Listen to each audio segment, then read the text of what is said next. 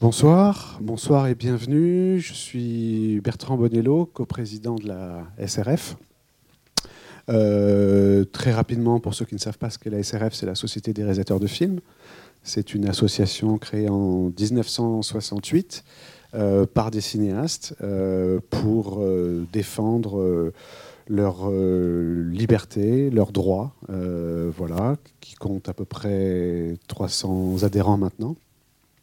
La SRF est à la base de la création de la quinzaine des réalisateurs ainsi que du festival de moyen métrage de Brive. Euh, voilà, on est ravis de vous accueillir à cette nouvelle école de la SRF.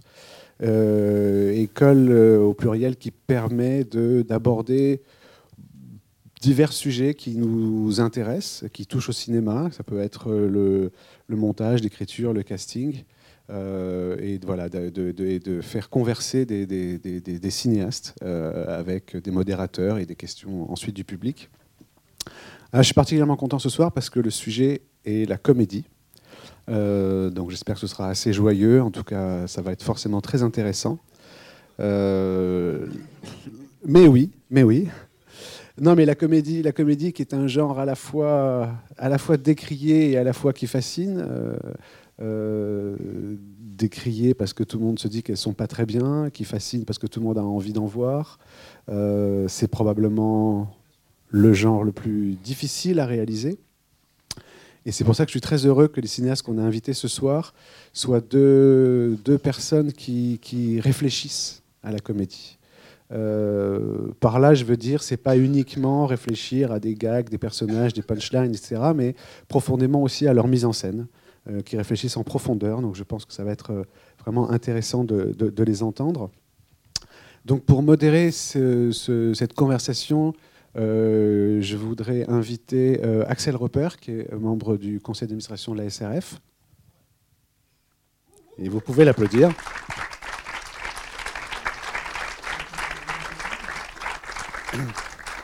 Et qui sera accompagné de Catherine Corsini, qui est coprésidente de la SRF avec moi.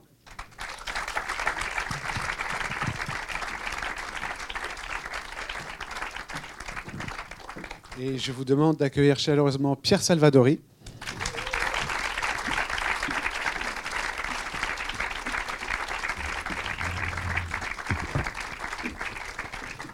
Et Éric Judor. Voilà, je souhaite une très bonne soirée. Je ne sais pas à qui appartient ce micro moi, je suis ravie de, bah, de, poser des questions à un de mes meilleurs amis qui est Pierre Salvadori et sûrement un futur ami qui est Eric Judor. ça va dépendre de la soirée, vraiment. ça va dépendre de la soirée, voilà. Pas du tout. C'est pas du tout, c'est mal barré. Donc apparemment, la comédie, ça cartonne pas trop comme sujet. Euh, non Chez les cinéastes. C'est le foot. Euh, Il y a des gens ici qui viennent régulièrement à ce genre de. C'est blindé normalement, non Bah ouais, moi je m'inquiète. Hein. Ça dépend, ça dépend. Direct. Cool. On a déjà beaucoup de monde, je trouve, pour une association débutante depuis 1968. D'accord. Et qui euh, prouve qu'elle est encore là et voilà et que mmh. ses membres ne sont vieillissantes pas quand même. Hein. Non, ne sont pas tous vieillissants. On voit les petits enfants, les enfants. Mmh. Enfin voilà. Ouais, ouais. Mmh. Bon, écoutez. De moins en moins nombreux quand même. Donc. Il y, y, a quelque chose qui relie euh, Pierre et, et Eric c'est que tous les deux, comme vous pouvez le voir, ils prennent la comédie très très au sérieux. Et c'est peut-être euh, un tort ou je ne sais pas, mais dans tous les cas, c'est quelque chose qui pour moi est important. Non, mais parce qu'on va parler du fait que prendre la comédie au sérieux. Est-ce que ça attire le public ou est-ce qu'au contraire, ça le... c'est quoi prendre la comédie au sérieux Pour, ma part, ça l'a fait fuir. Hein, euh, c'est-à-dire dans mon expérience à moi, avant, quand je faisais juste le gogol, euh, je faisais 2 millions d'entrées. Et puis dès que j'ai commencé à réfléchir à mes textes, à mise en scène, on est passé à 300 000, 150 000. 100 000. Et aujourd'hui, regardez. Et aujourd'hui, bah, 80 personnes, quoi. Ah donc c'est ta faute à toi. Non, voilà, donc, non, mais donc ce, sont des, ah, réalisateurs, hein, ce sont des réalisateurs comme vous. Dégoûté. Ce, sont des réalisateurs. Non, parce qu'on m'a dit, ouais, tu vas voir un truc, SFR blindé. Euh. SFR, ouais, SFR blindé, SRF vide. C'est ce qu'on m'a dit, SFR c'est blindé, on m'a dit. On lui a dit oui, mais là c'est SRF. maintenant, bah voilà du coup, je comprends. on, a, bah, on a essayé la de tirer par comme on pouvait. Quoi. Oh la galère. Mais, euh, je crois que c'est payé en fait. non, j'espère que vous avez vraiment des questions sympas. Donc, Parce que sinon, ça va être relou la soirée, toute la soirée. Foutue. Elle est foutue pour moi déjà là. donc, J'espère là maintenant qu'il va se passer quelque chose donc, de des, magique. donc des cinéastes qui Hmm. prennent la comédie là, très au c'est très mal sérieux. barré, là. Celle-là, Voilà, vous voyez très très sérieux. Et qui sont, comme vous le voyez, obsédés, Ouais. obsédés par le Par comique. le rire. Et les entrées. Non, visiblement non, tu vois.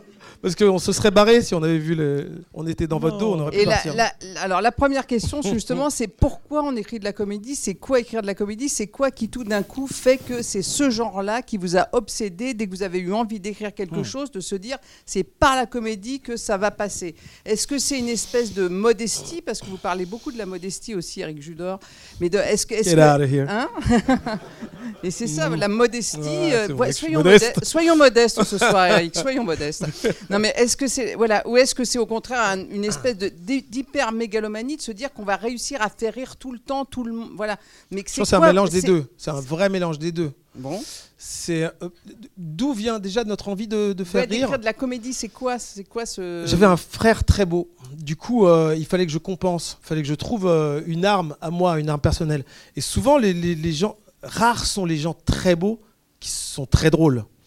Généralement, ils n'ont pas besoin de ça pour séduire. Donc, ça, démarre par une, forme d'arme de séduction, quoi, une sorte de nouvelle corde à son arc qu'on développe. Et puis ensuite, je pense qu'il y a une nature quand même au départ. Je pense que je crois que j'ai fait ma première euh, vanne. euh, J'avais un an et demi et j'ai fait semblant d'avoir fait caca dans ma culotte. Bon, ça tourne autour du caca évidemment, mais j'avais fait cette démarche auprès de mes parents comme si j'avais chié dans mon froc. Et apparemment, c'est ma première vanne, euh, tu vois, qui marche plus aujourd'hui parce que c'est une, une vanne des années 70. Mais euh, voilà quoi. Donc visiblement, c'était une nature euh, très très très jeune. Non, mais quand, quand on écrit de la comédie, est-ce qu'il y a quelque chose qui s'impose? C'est-à-dire comment, comment, comment on construit un récit? Comment on fait pour que ça soit drôle tout le temps? Est-ce que Si j'avais le secret, se bien. Non, mais c'est vrai. Comment Le, bah, le truc, c'est que je pense que la comédie, c'est. euh, Enfin, les bonnes comédies sont rarement des accidents et souvent euh, le fruit d'une accumulation d'expériences comiques et de, de, de tournage et de réflexion, de lecture, d'observation. Et euh, je, pense que rares sont en tout cas les réalisateurs de comédie.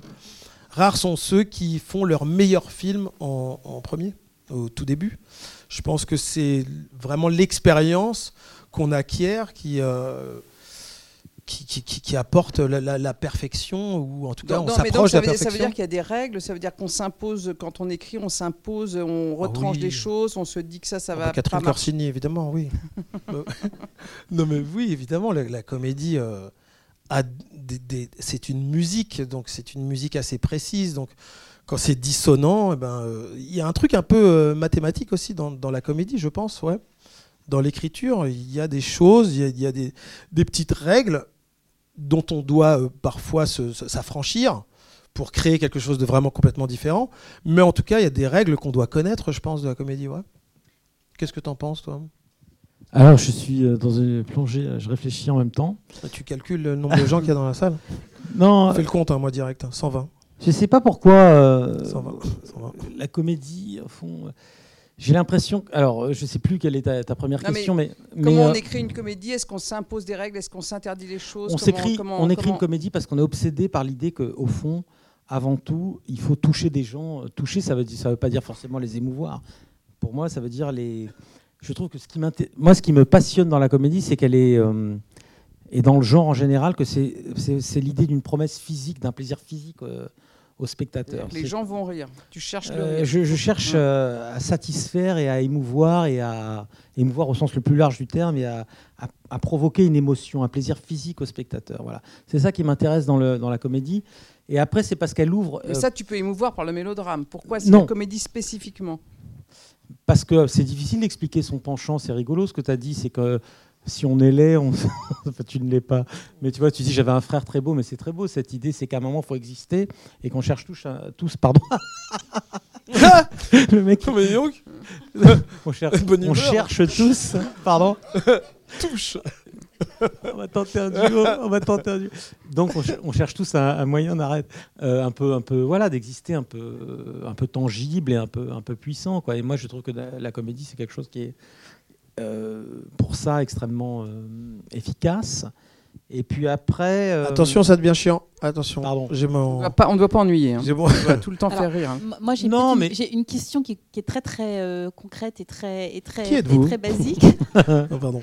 Euh, mais je fais, je fais part de mon expérience de spectatrice. Euh, moi, par exemple, Éric Judor, j'ai commencé, euh, j'ai je l'ai connu à travers J'entends. hein, ce personnage, juste, ce personnage que tu as inventé, qui est unique dans le cinéma français, qui est l'enfant Gogol. Voilà. personnage dont, tu, dont maintenant tu veux plus entendre parler, mais moi, c'est par ce biais-là que j'ai j'ai fait la connaissance d'Éric Judor dans les années 90. Non, pas du tout. Pas dit. euh, Quand est-ce que j'ai dit ça? Bah, en tout cas, dans, les, dans tes dernières productions, c'est pas tout- c'est pas du tout le même comique que tu que tu travailles. Et je, Ah moi, oui. la question que je me pose, c'est euh, à quel moment euh, t'as senti que le que tu as senti que le personnage d'enfant Gogol était un personnage pour toi? Voilà. Et comment tu l'as travaillé, comment tu l'as perfectionné, comment tu l'as fait progresser, euh, et, et comment, lorsqu'on est absolument intelligent et analytique dans le travail, on arrive à jouer l'idiotie. Voilà. Enfin, moi, c'est des questions de spectatrice que je me pose. Euh, c'est un, c'est un rôle qui m'a toujours fasciné. L'idiot, l'idiot du village m'a toujours fait rire. Et euh, mes références comiques au départ sont celles euh, des films muets, noir et blanc, où le trait est très grossi et, et où Harold Lloyd est totalement à côté de la plaque. Buster Keaton, pareil. Enfin, rares sont les malins qui, qui sont drôles.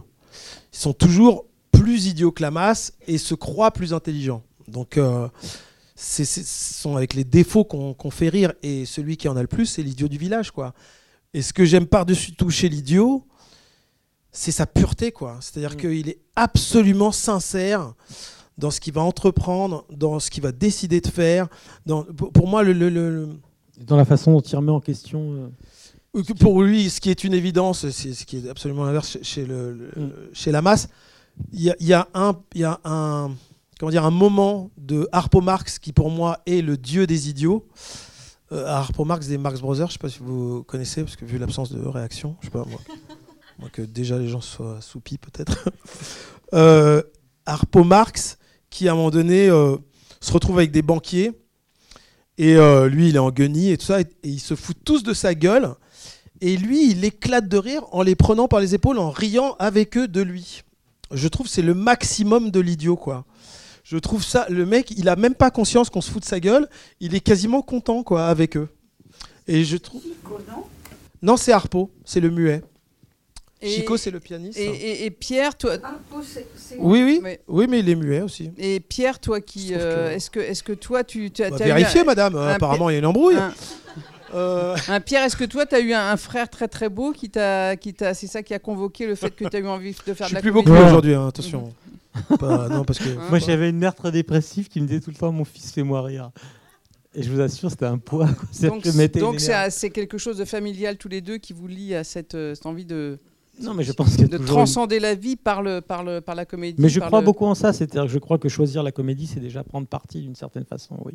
Par rapport à la distance. rapport- d'enchanter le monde, d'enchanter. enfin, il y a quelque chose quand même de beaucoup. profond là-dedans. Je, pense que, que cette idée euh, de la comédie comme quelque chose qui est une. euh, oui, comme, une, comme quelque chose qui nous revitalise, j'y crois énormément. Et puis moi, j'en ai besoin et j'adore ça. C'est-à-dire que quand je le vois, j'ai de nouveau une croyance dans plein de choses. Et puis après, moi, ça rejoint aussi la mise en scène. C'est-à-dire que comme c'est le, la comédie, c'est le genre, donc le, il y a une espèce de contrat implicite avec le spectateur. C'est comment on essaye à l'intérieur de tout ça d'inventer des choses.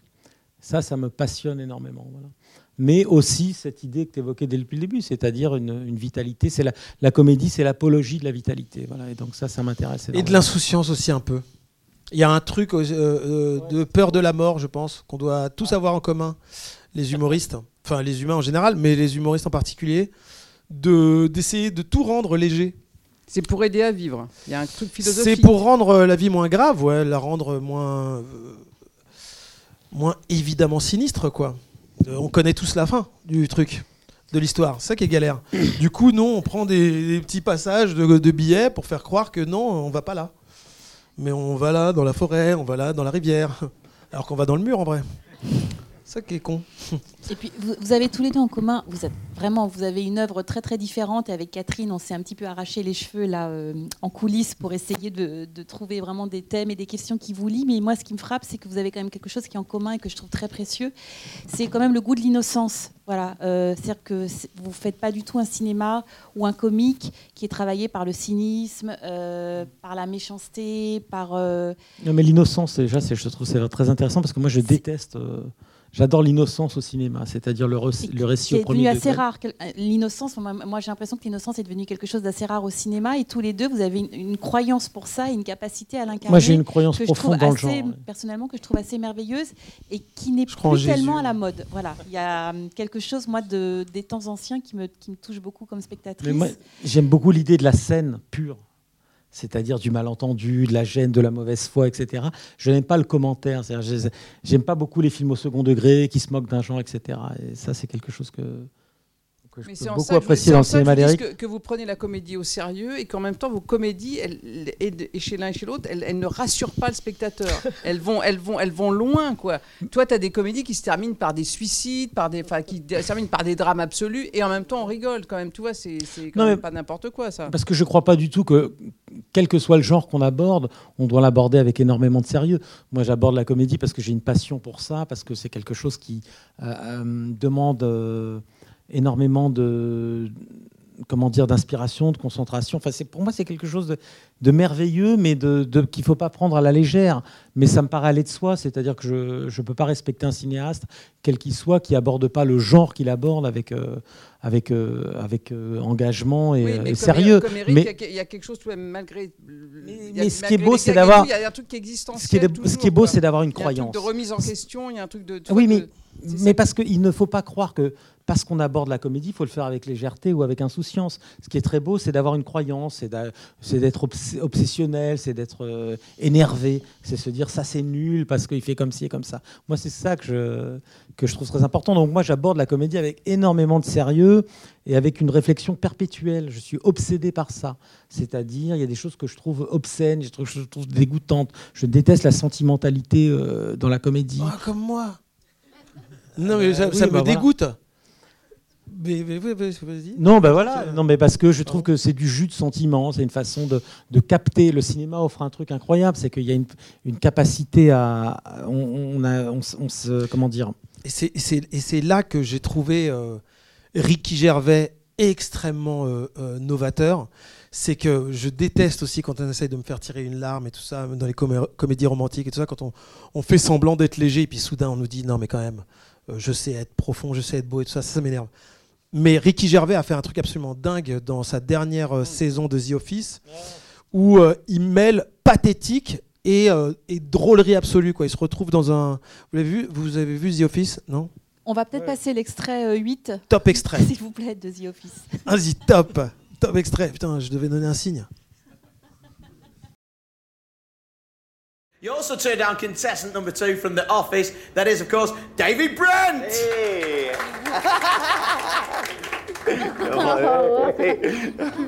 Who the fuck's that? Who are you? What have you been on before? Nothing, so don't. Wanker. You're the wanker, mate, if anyone is. I-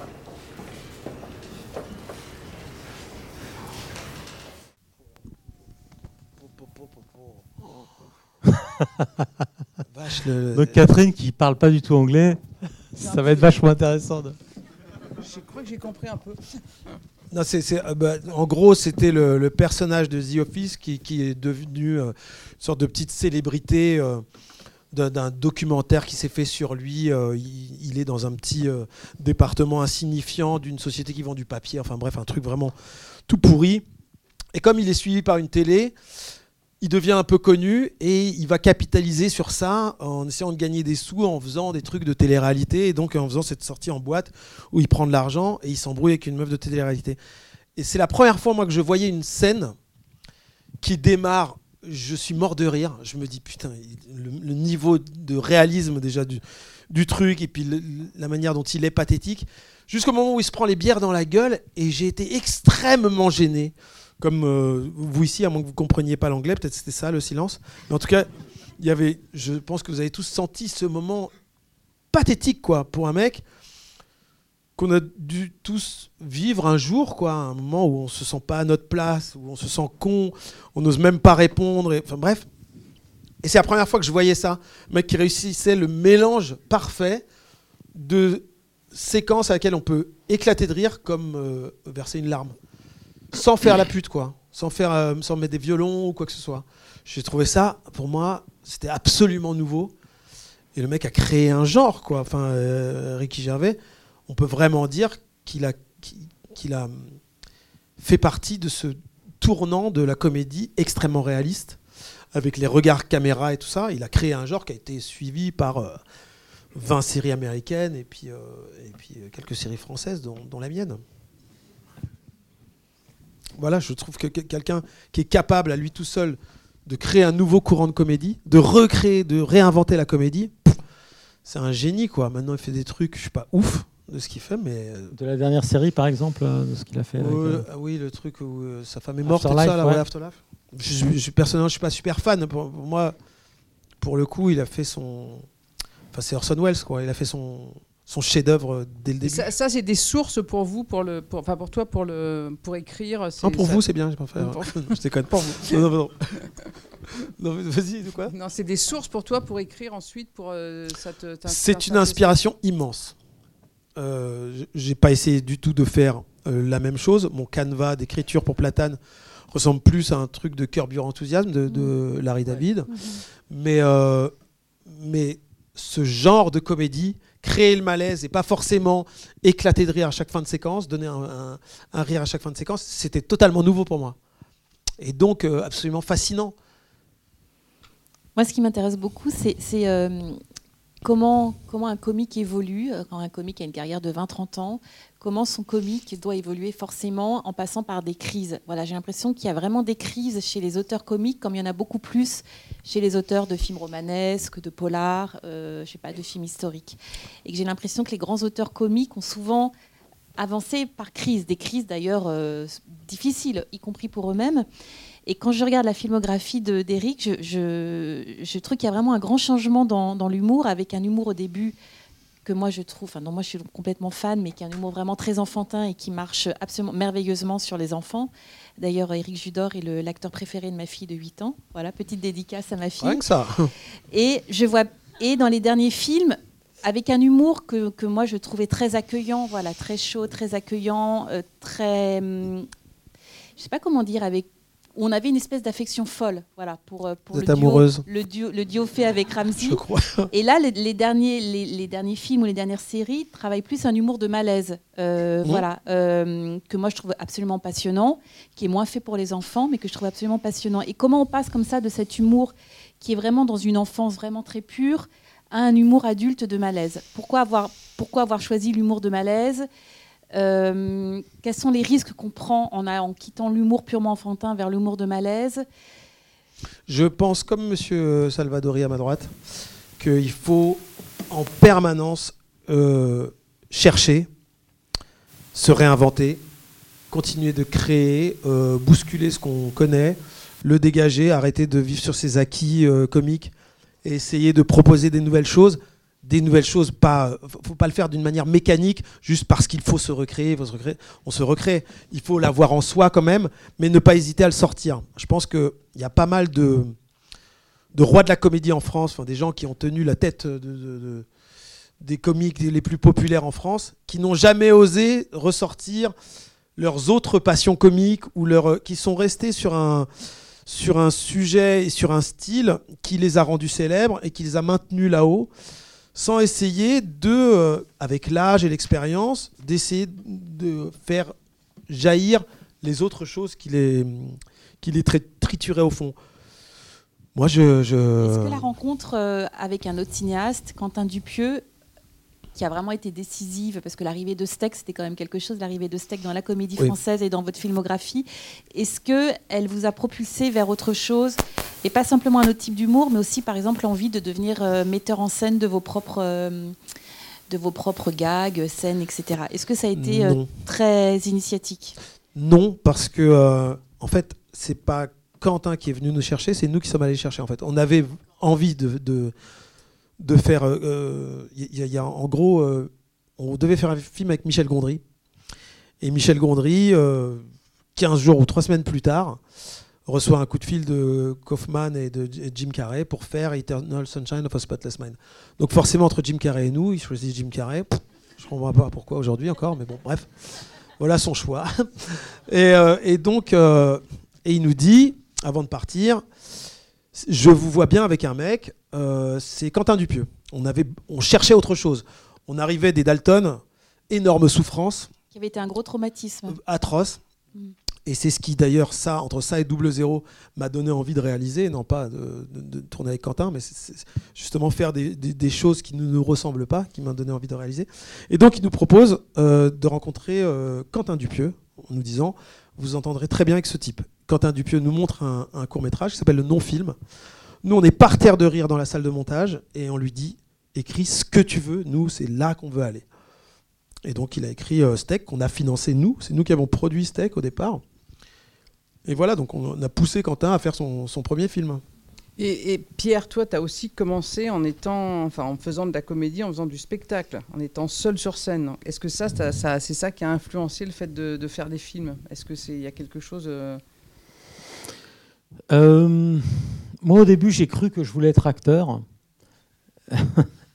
Et je me suis vite rendu compte que c'était pas une bonne idée. Mais oui, c'est-à-dire que je me suis rendu compte que quand même, je tendais vers une forme de, de spectacle. J'avais envie de faire rire les gens, j'avais envie de partir de choses extrêmement intimes, et puis euh, de les, de les recycler à, tra- à travers des choses assez drôles. Et, voilà.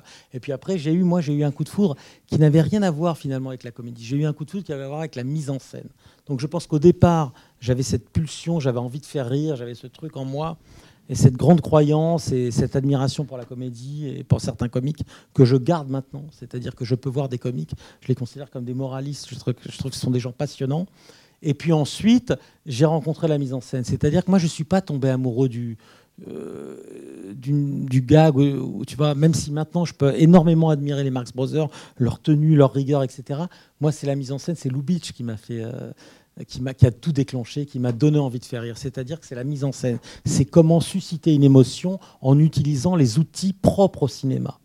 Voilà, je trouvais cette, cette façon de faire extraordinairement euh, généreuse et pure et belle. Et donc ensuite, bah, on s'invente. On a Mais un- t'es- tu- tu- tu- comme, comme Eric, tu as une espèce d'obsession quand même de, du, du- du- enfin, par rapport au travail, par rapport à ce que tu recherches, par rapport à, y a- y a- je, je trouve que, enfin, moi je suis venu plusieurs te, fois de, fois de te voir au montage, il y a quelque chose qui est complètement obsessionnel dans ce que tu recherches, dans la façon de faire rire, dans l'exactitude par rapport à ce que tu as écrit, de Parce que- retrouver quelque chose Parce que, qui est oui. complètement folle par moment, puisque Pierre, il met des années parfois à monter des films. Non, mais c'est vrai, il y a quelque chose qui est complètement. Je, je suis venu te voir, je sais pas, 15 fois, 30 fois, et tu étais tout le temps en train de remonter la même scène. Je me suis Son ex, très étrange. Peut-être ce film n'est qu'une seule scène d'ailleurs. On va, on montrer cette scène, mais alors juste pour dire ça, ce que je trouve très beau, moi, dans la comédie, c'est qu'il y a une promesse claire envers le spectateur. C'est la- il y a quelque chose d'un peu trivial qui est l'efficacité comique. On doit tenir cette promesse. Maintenant, il y a un problème pour moi avec le genre, c'est que beaucoup, parfois le genre est beaucoup récupéré. Mais avant tout, le genre, c'est une promesse de plaisir physique.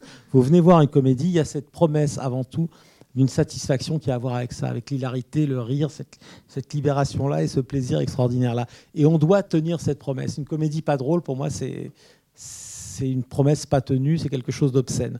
Donc, pour moi, ça demande une efficacité comique qui est difficile à obtenir. Action, réaction, timing. Mais je sens que vous cherchez tous les deux quelque Oui, chose d'une manière folle, mais parce que- manière euh, complètement, tu vois. Parce que c'est compliqué. on va passer l'extrait de numéro 1, justement, de, de Après vous, pour, pour En voir. que cette fameuse scène.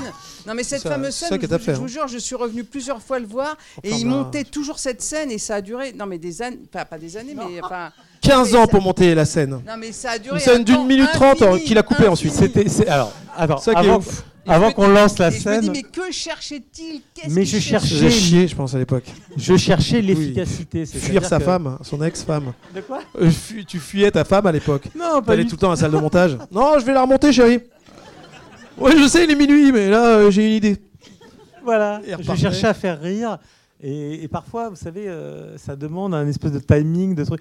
Mais moi, j'ai ce truc un peu obsessionnel, c'est-à-dire qu'à un moment, j'ai une idée d'une scène, euh, j'ai l'idée de quelque chose et de, ce qu'elle doit produire. Et, euh, et voilà, et je cherche. Et voilà. Parfois, on réussit ça. J'ai l'impression que sur le dernier film, j'ai réussi ça. Il y, a une séquence à la fin qui a un braquage dans une bijouterie où j'ai eu recours à plein de trucs. Euh, avec euh, cornes, la voix. voilà la voix euh, qui m'a été inspirée par un truc de Woody Allen. Chez lui, ça dure une Attends, demi- c'est pas Copier, cette- disons, C'est pas cette scène Non, je sais. Mais, Mais je c'est- attention avec ce mot aujourd'hui. hein. Attention, attention avec le mot inspiré aujourd'hui. oui. C'est copié. hein, j'ai voulu vraiment. Et donc c'est ça, je courais après ça. Et puis en fait, j'ai cru qu'au début la comédie c'était forcément la rapidité. Et je me suis rendu compte que peut-être cette scène, on pouvait la gagner dans la lenteur, la gêne, quelque chose que toi tu exploites et extrêmement bien. Le malaise et la gêne et la mauvaise foi. Vraiment, euh, il faudrait écrire pour Eric un, C'est un moi dans rôle la d'un vie. mec qui est d'une mauvaise foi insensée, vraiment, avec une obsession et un désir. Mais voilà. Donc moi, euh, voilà, ce sont des choses qui m'intéressent énormément. Et puis euh, distendre aussi, le montage est très intéressant parce qu'on croit que la comédie c'est forcément la rapidité. Et ça c'est très intéressant quand on regarde Platane. C'est pas ça.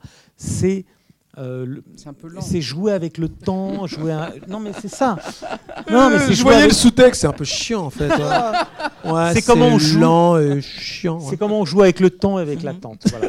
Pas Bon, trop fan de Platane, toi, non Hein Passons, passons l'extrait de... Réponds Regardons, pas. regardons l'extrait en français. en français. En français de mon film,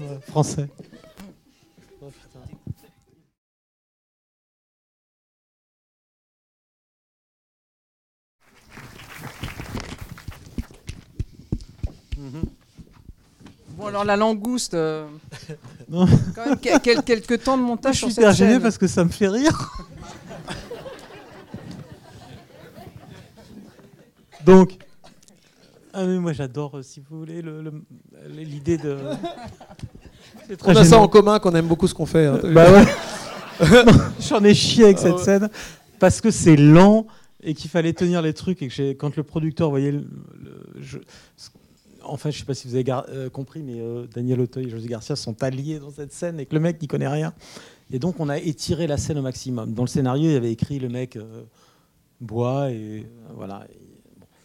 Et donc moi j'ai adoré voir cet espace qui s'ouvrait. C'est pour ça que j'adore le genre, c'est que d'un point de vue de cinéma et de mise en scène, c'est extraordinaire, ça offre énormément de possibilités.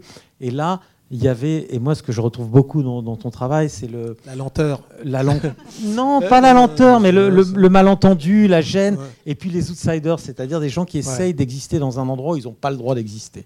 Ça, c'est ce que j'aime énormément au cinéma de Chaplin. Le mec pas à Je sa sais que place. t'aimes pas Chaplin, mais le mec pas à sa place et à qui on interdit d'être là et qui essaye, si on le pousse par là, d'entrer à gauche. Ah, c'est pas que j'aime. Enfin, Chaplin, euh, moi, c'est un truc perso, quoi. Enfin, c'est pas le style, je l'ai connu, il y a une C'est embrouille. passé un truc, Mais. euh, mais. histoire de Il me doit 450 euros, le bâtard. non, non, euh, c'est.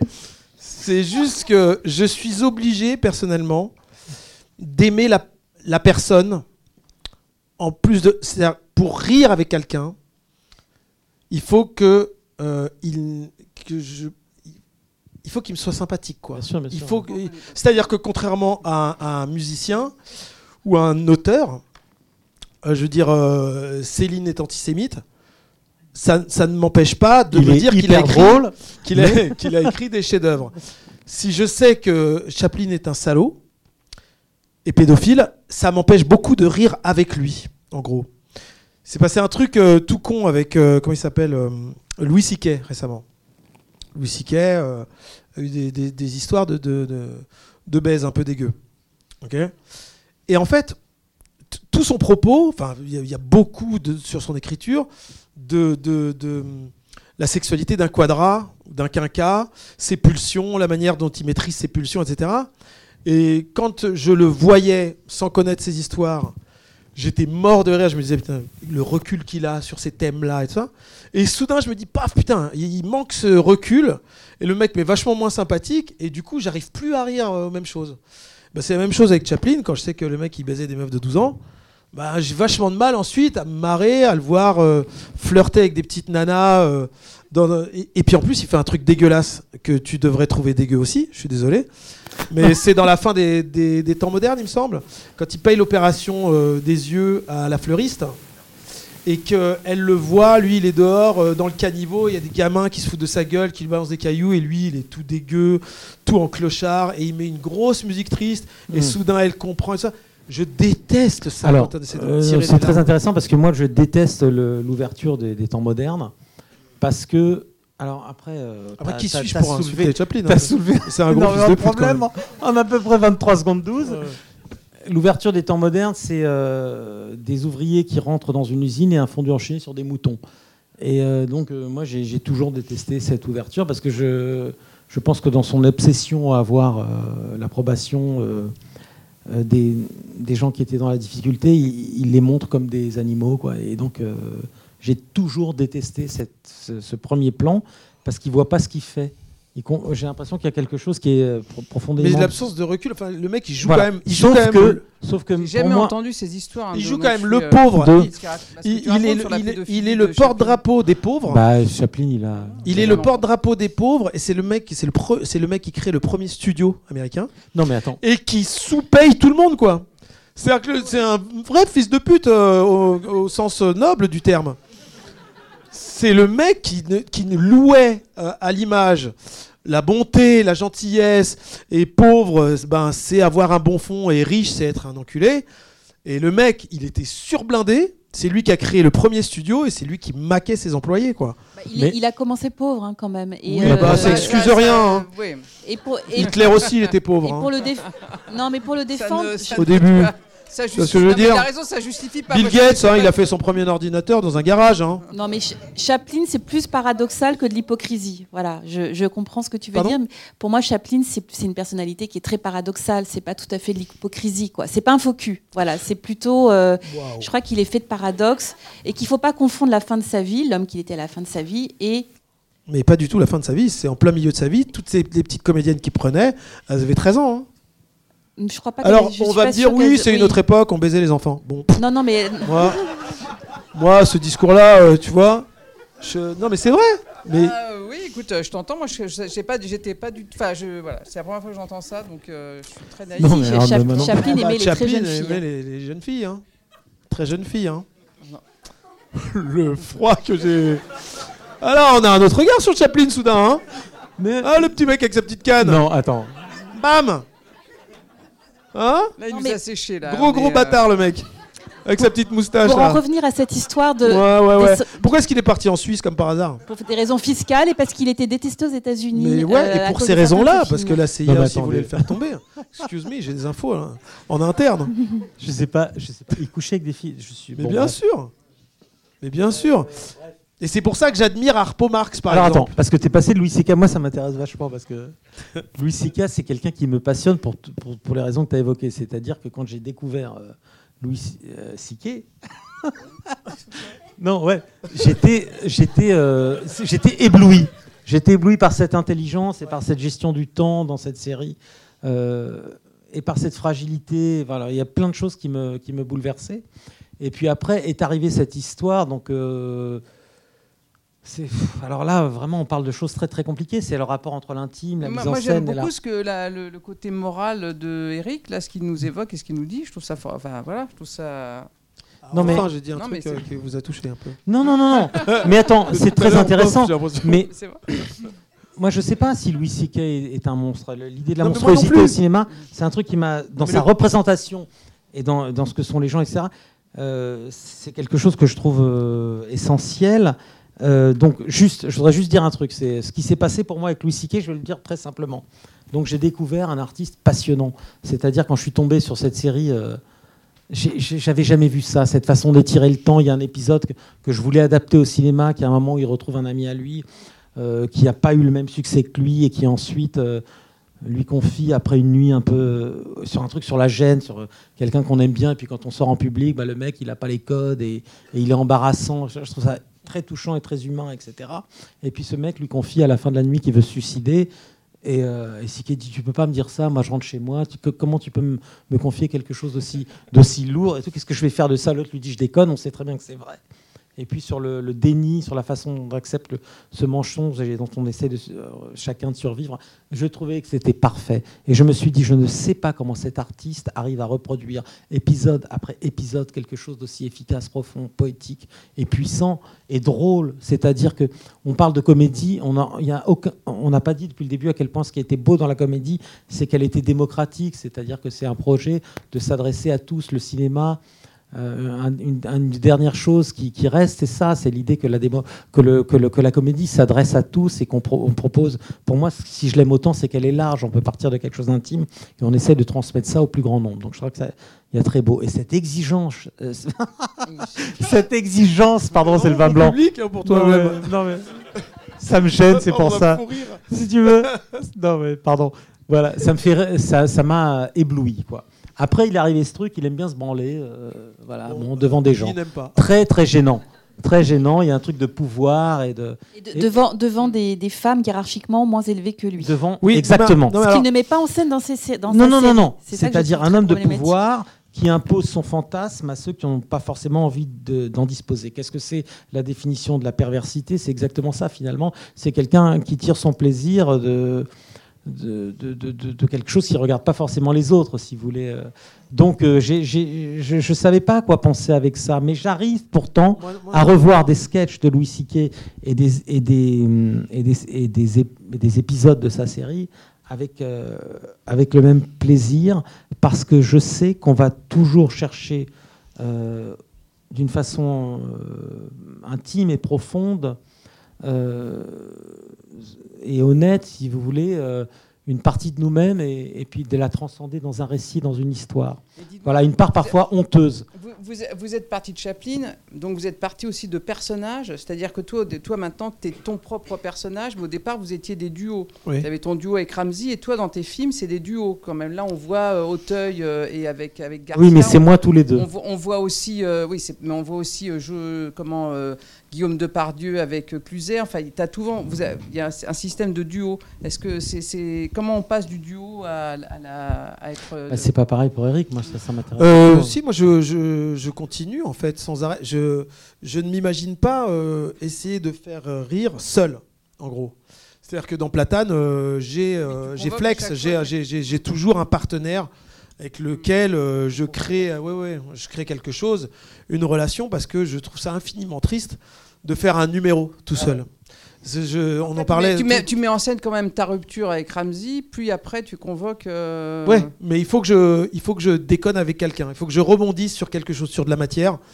Et cette matière euh, faite de chair et d'os, c'est un homme, et c'est un arabe. Et ça reste un arabe hein, pour le coup. Parce que moi, ce qui m'a frappé, c'est en regardant Problemos et puis Platane, c'est que quand tu es marié à une femme, elle n'est pas comique. Elle est, elle est souvent hyper jolie, elle est douce. Mais pourquoi est-ce que c'est difficile d'imaginer un double d'ép- d'épouse comique, par exemple? On pourrait imaginer que tu inventes un, un duo très fort, un duo conjugal très fort et Alors très j'ai, rigolo. j'ai- dans Platane, euh, la saison 3, j'ai, j'ai tourné avec Florence Foresti, Mhm. deux épisodes, et euh, la connexion était absolument euh, parfaite, incroyable. Ouais. Oui, Mhm. donc euh, pour le coup, je me verrais bien faire quelque chose avec elle. Je connaissais pas bien son, son travail Mhm. et euh, et voilà. Et donc euh, je l'ai, con- convoqué sur Platane et puis euh, et puis ça s'est très très bien fait. Je, je n'y pense jamais en fait. C'est vrai que j'ai un truc un peu misogyne. euh, Non, non, mais moi, ça m'a frappé quand j'ai, vu vraiment d'affilée euh, Problemos et puis euh, la saison 2 de mais Platane elles que sont drôles revue. dans Problemos les femmes. hein. Blanche Gardin est très drôle, mais l'épouse euh, de Éric Judor dans Problemos, c'est pas spécialement drôle. Elle est plaintive et elle est très, hum, elle est très conventionnelle. Blanche Gardin, oui, est très drôle et, euh, et je me suis, ça m'a frappé. Pourquoi, pourquoi Il a c'est difficile euh, de s'inventer une épouse drôle quand on est un comique masculin? Et, et c'est quelque chose qu'on voit aussi, par exemple, dans les comédies de Jude Apatow, où Parce que je les épouses sont hein. ultra conventionnelles. Oh non, mes meilleurs amis, Euh, ça, c'est Paul Feig. c'est Jude C'est- Apatow C'est aussi. hein. producteur. Mais dans les films de Jude Apatow, Excuse souvent les femmes sont très conventionnelles. Ça m'a. non, mais bah, surtout, c'est dans ma Wiig, hein, gueule. écrit, réalisé. euh, Non, c'est pas lui. Oui. Alors, pour- euh, c'est juste une question vraiment personnelle. Est-ce que quand on est un comique masculin, c'est dur de se trouver un double féminin? Moi, ça m'intéresse beaucoup. Euh, et que par ailleurs, dans le cinéma français, euh, c'est très rare les, les- les réalisateurs euh, français qui arrivent à inventer des duos comiques féminins, masculins forts. euh, c'est vraiment rare. Et Pierre est, un des- est un- est peut-être le seul à le faire quasi systématiquement. Voilà. Euh, et d'ailleurs, avec Catherine, voilà, on aimerait. Et pourquoi c'est difficile de trouver un homologue procès, féminin aux acteurs comiques Réponds, masculins? Non, j'ai compris, c'était. Tu c'est- dois répondre. C'est contre moi, quoi. Ok. Euh, eh bien, je vais. Je vais revenir sur ce que tu, question sur ce que piège, C'est une tu. question personnelle. euh, Ouais, un peu agressif, mais euh, d'accord. Euh, On est je vais revenir perso sur ce ce que tu as dit au début. Euh, J'ai démarré avec un humour enfantin. Mm. Et pour moi, euh, dans la cour d'école, je déconnais avec mon copain, avec Mm. mon meilleur copain. Et donc, euh, le- les, premiers, les premières choses que j'ai écrites avec euh, Ramsey, c'était vraiment un humour de, de petit garçon, quoi, qui fait chier les, les nanas dans, le- dans la cour et qui fait chier ses copains et qui est complice, en fait. Complicité, oui. Un truc de complicité, de, de copains de fond de la classe. Et, euh, et le, le rapport, il est légèrement différent euh, quand on joue avec. euh, quand, on crée des quand on crée un duo euh, mixte, il y a immédiatement une tension sexuelle, obligatoirement. Et pour moi, l'enfant n'a pas de, sexualité. Dans la tour Montparnasse infernale, les premiers trucs qu'on fait dans notre premier spectacle ce sont des enfants asexués. Et, euh, c'est ce qui nous plaisait. C'est des, petits garçons qui font les cons et qui font des bêtises et qui pensent pas à la femme. Si j'introduis une femme dans ce, euh, pardon pour le, mais si je, si, si- je ramène une femme en guise de Ramsey, si je ramène une Ramsette, euh, Il y a du les rapports changent Mm. et ça devient vachement moins enfantin. Puisqu'il va se passer de la séduction, il va se passer des choses d'adultes, quoi. Mm. Et donc on va faire rire avec ces choses-là. Et c'était un domaine avec lequel je suis pas forcément à l'aise. Ça avec donne lequel des épisodes hyper beaux d'ailleurs, hein, de, de jalousie, parce que l'amitié est jalouse, évidemment, et c'est super intéressant. Et il y a des épisodes dans Platane où, ça tourne autour de ça. Oui, on a, on a jalousie, ce rapport-là de- un peu avec, euh, On, avec on va- on Ramsey peut sans le peut-être voir sexe. l'extrait, euh, c'est l'extrait numéro euh, 6. euh, justement, qu'est-ce que c'est qu'une complicité masculine enfantine? Voilà, dans une scène qui est très fondatrice. Euh, C'est-à-dire, c'est Eric et euh, enfin Judor et Ramsey devant un tableau qui essaye de déchiffrer. Voilà. D'accord. Pardon, pardon. excuse.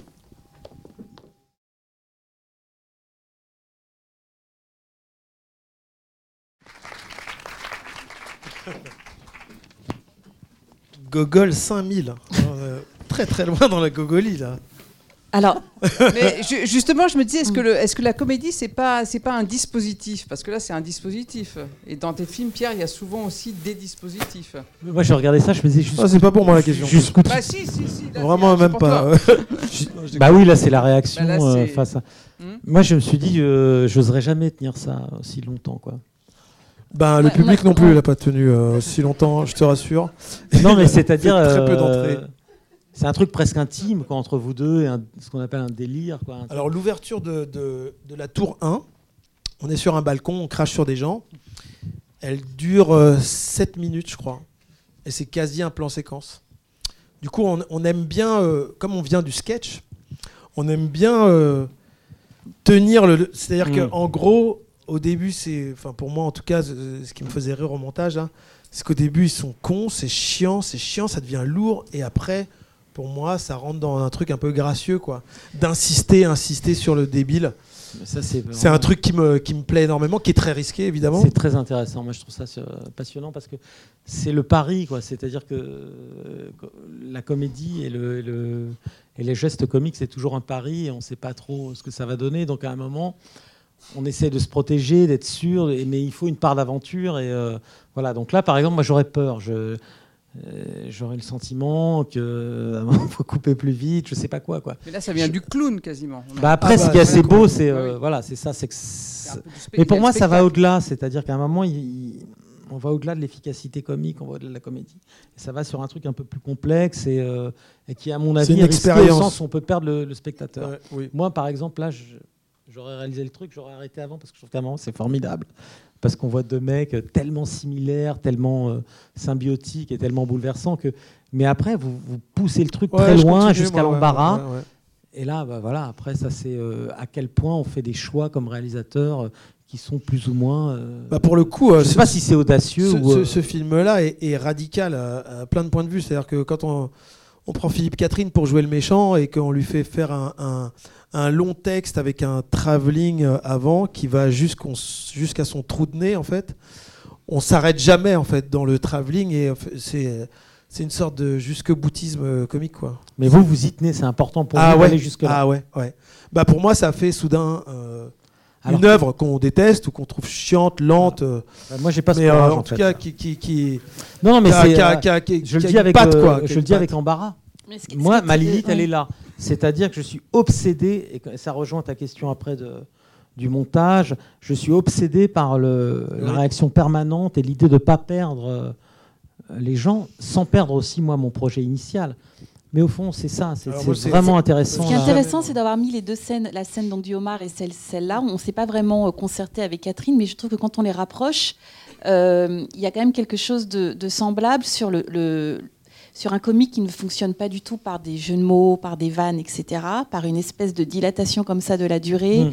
de presque un jeu d'onomatopée, et avec quelque chose que moi je trouve hyper vivant dans le rapport au spectateur, c'est qu'il y a des moments où le spectateur sort, rentre, sort, le rentre spectateur est dans toujours la, dans la convoqué scène. dans, dans Mais ces y scènes. compris dans la scène du homard, on n'est on pas tout le temps fusionnel avec José Garcia et Daniel Hotel dans la scène du homard. Il y a des moments où on sort. Tu vois, t'aurais pu peu, couper plus tôt aussi ton truc.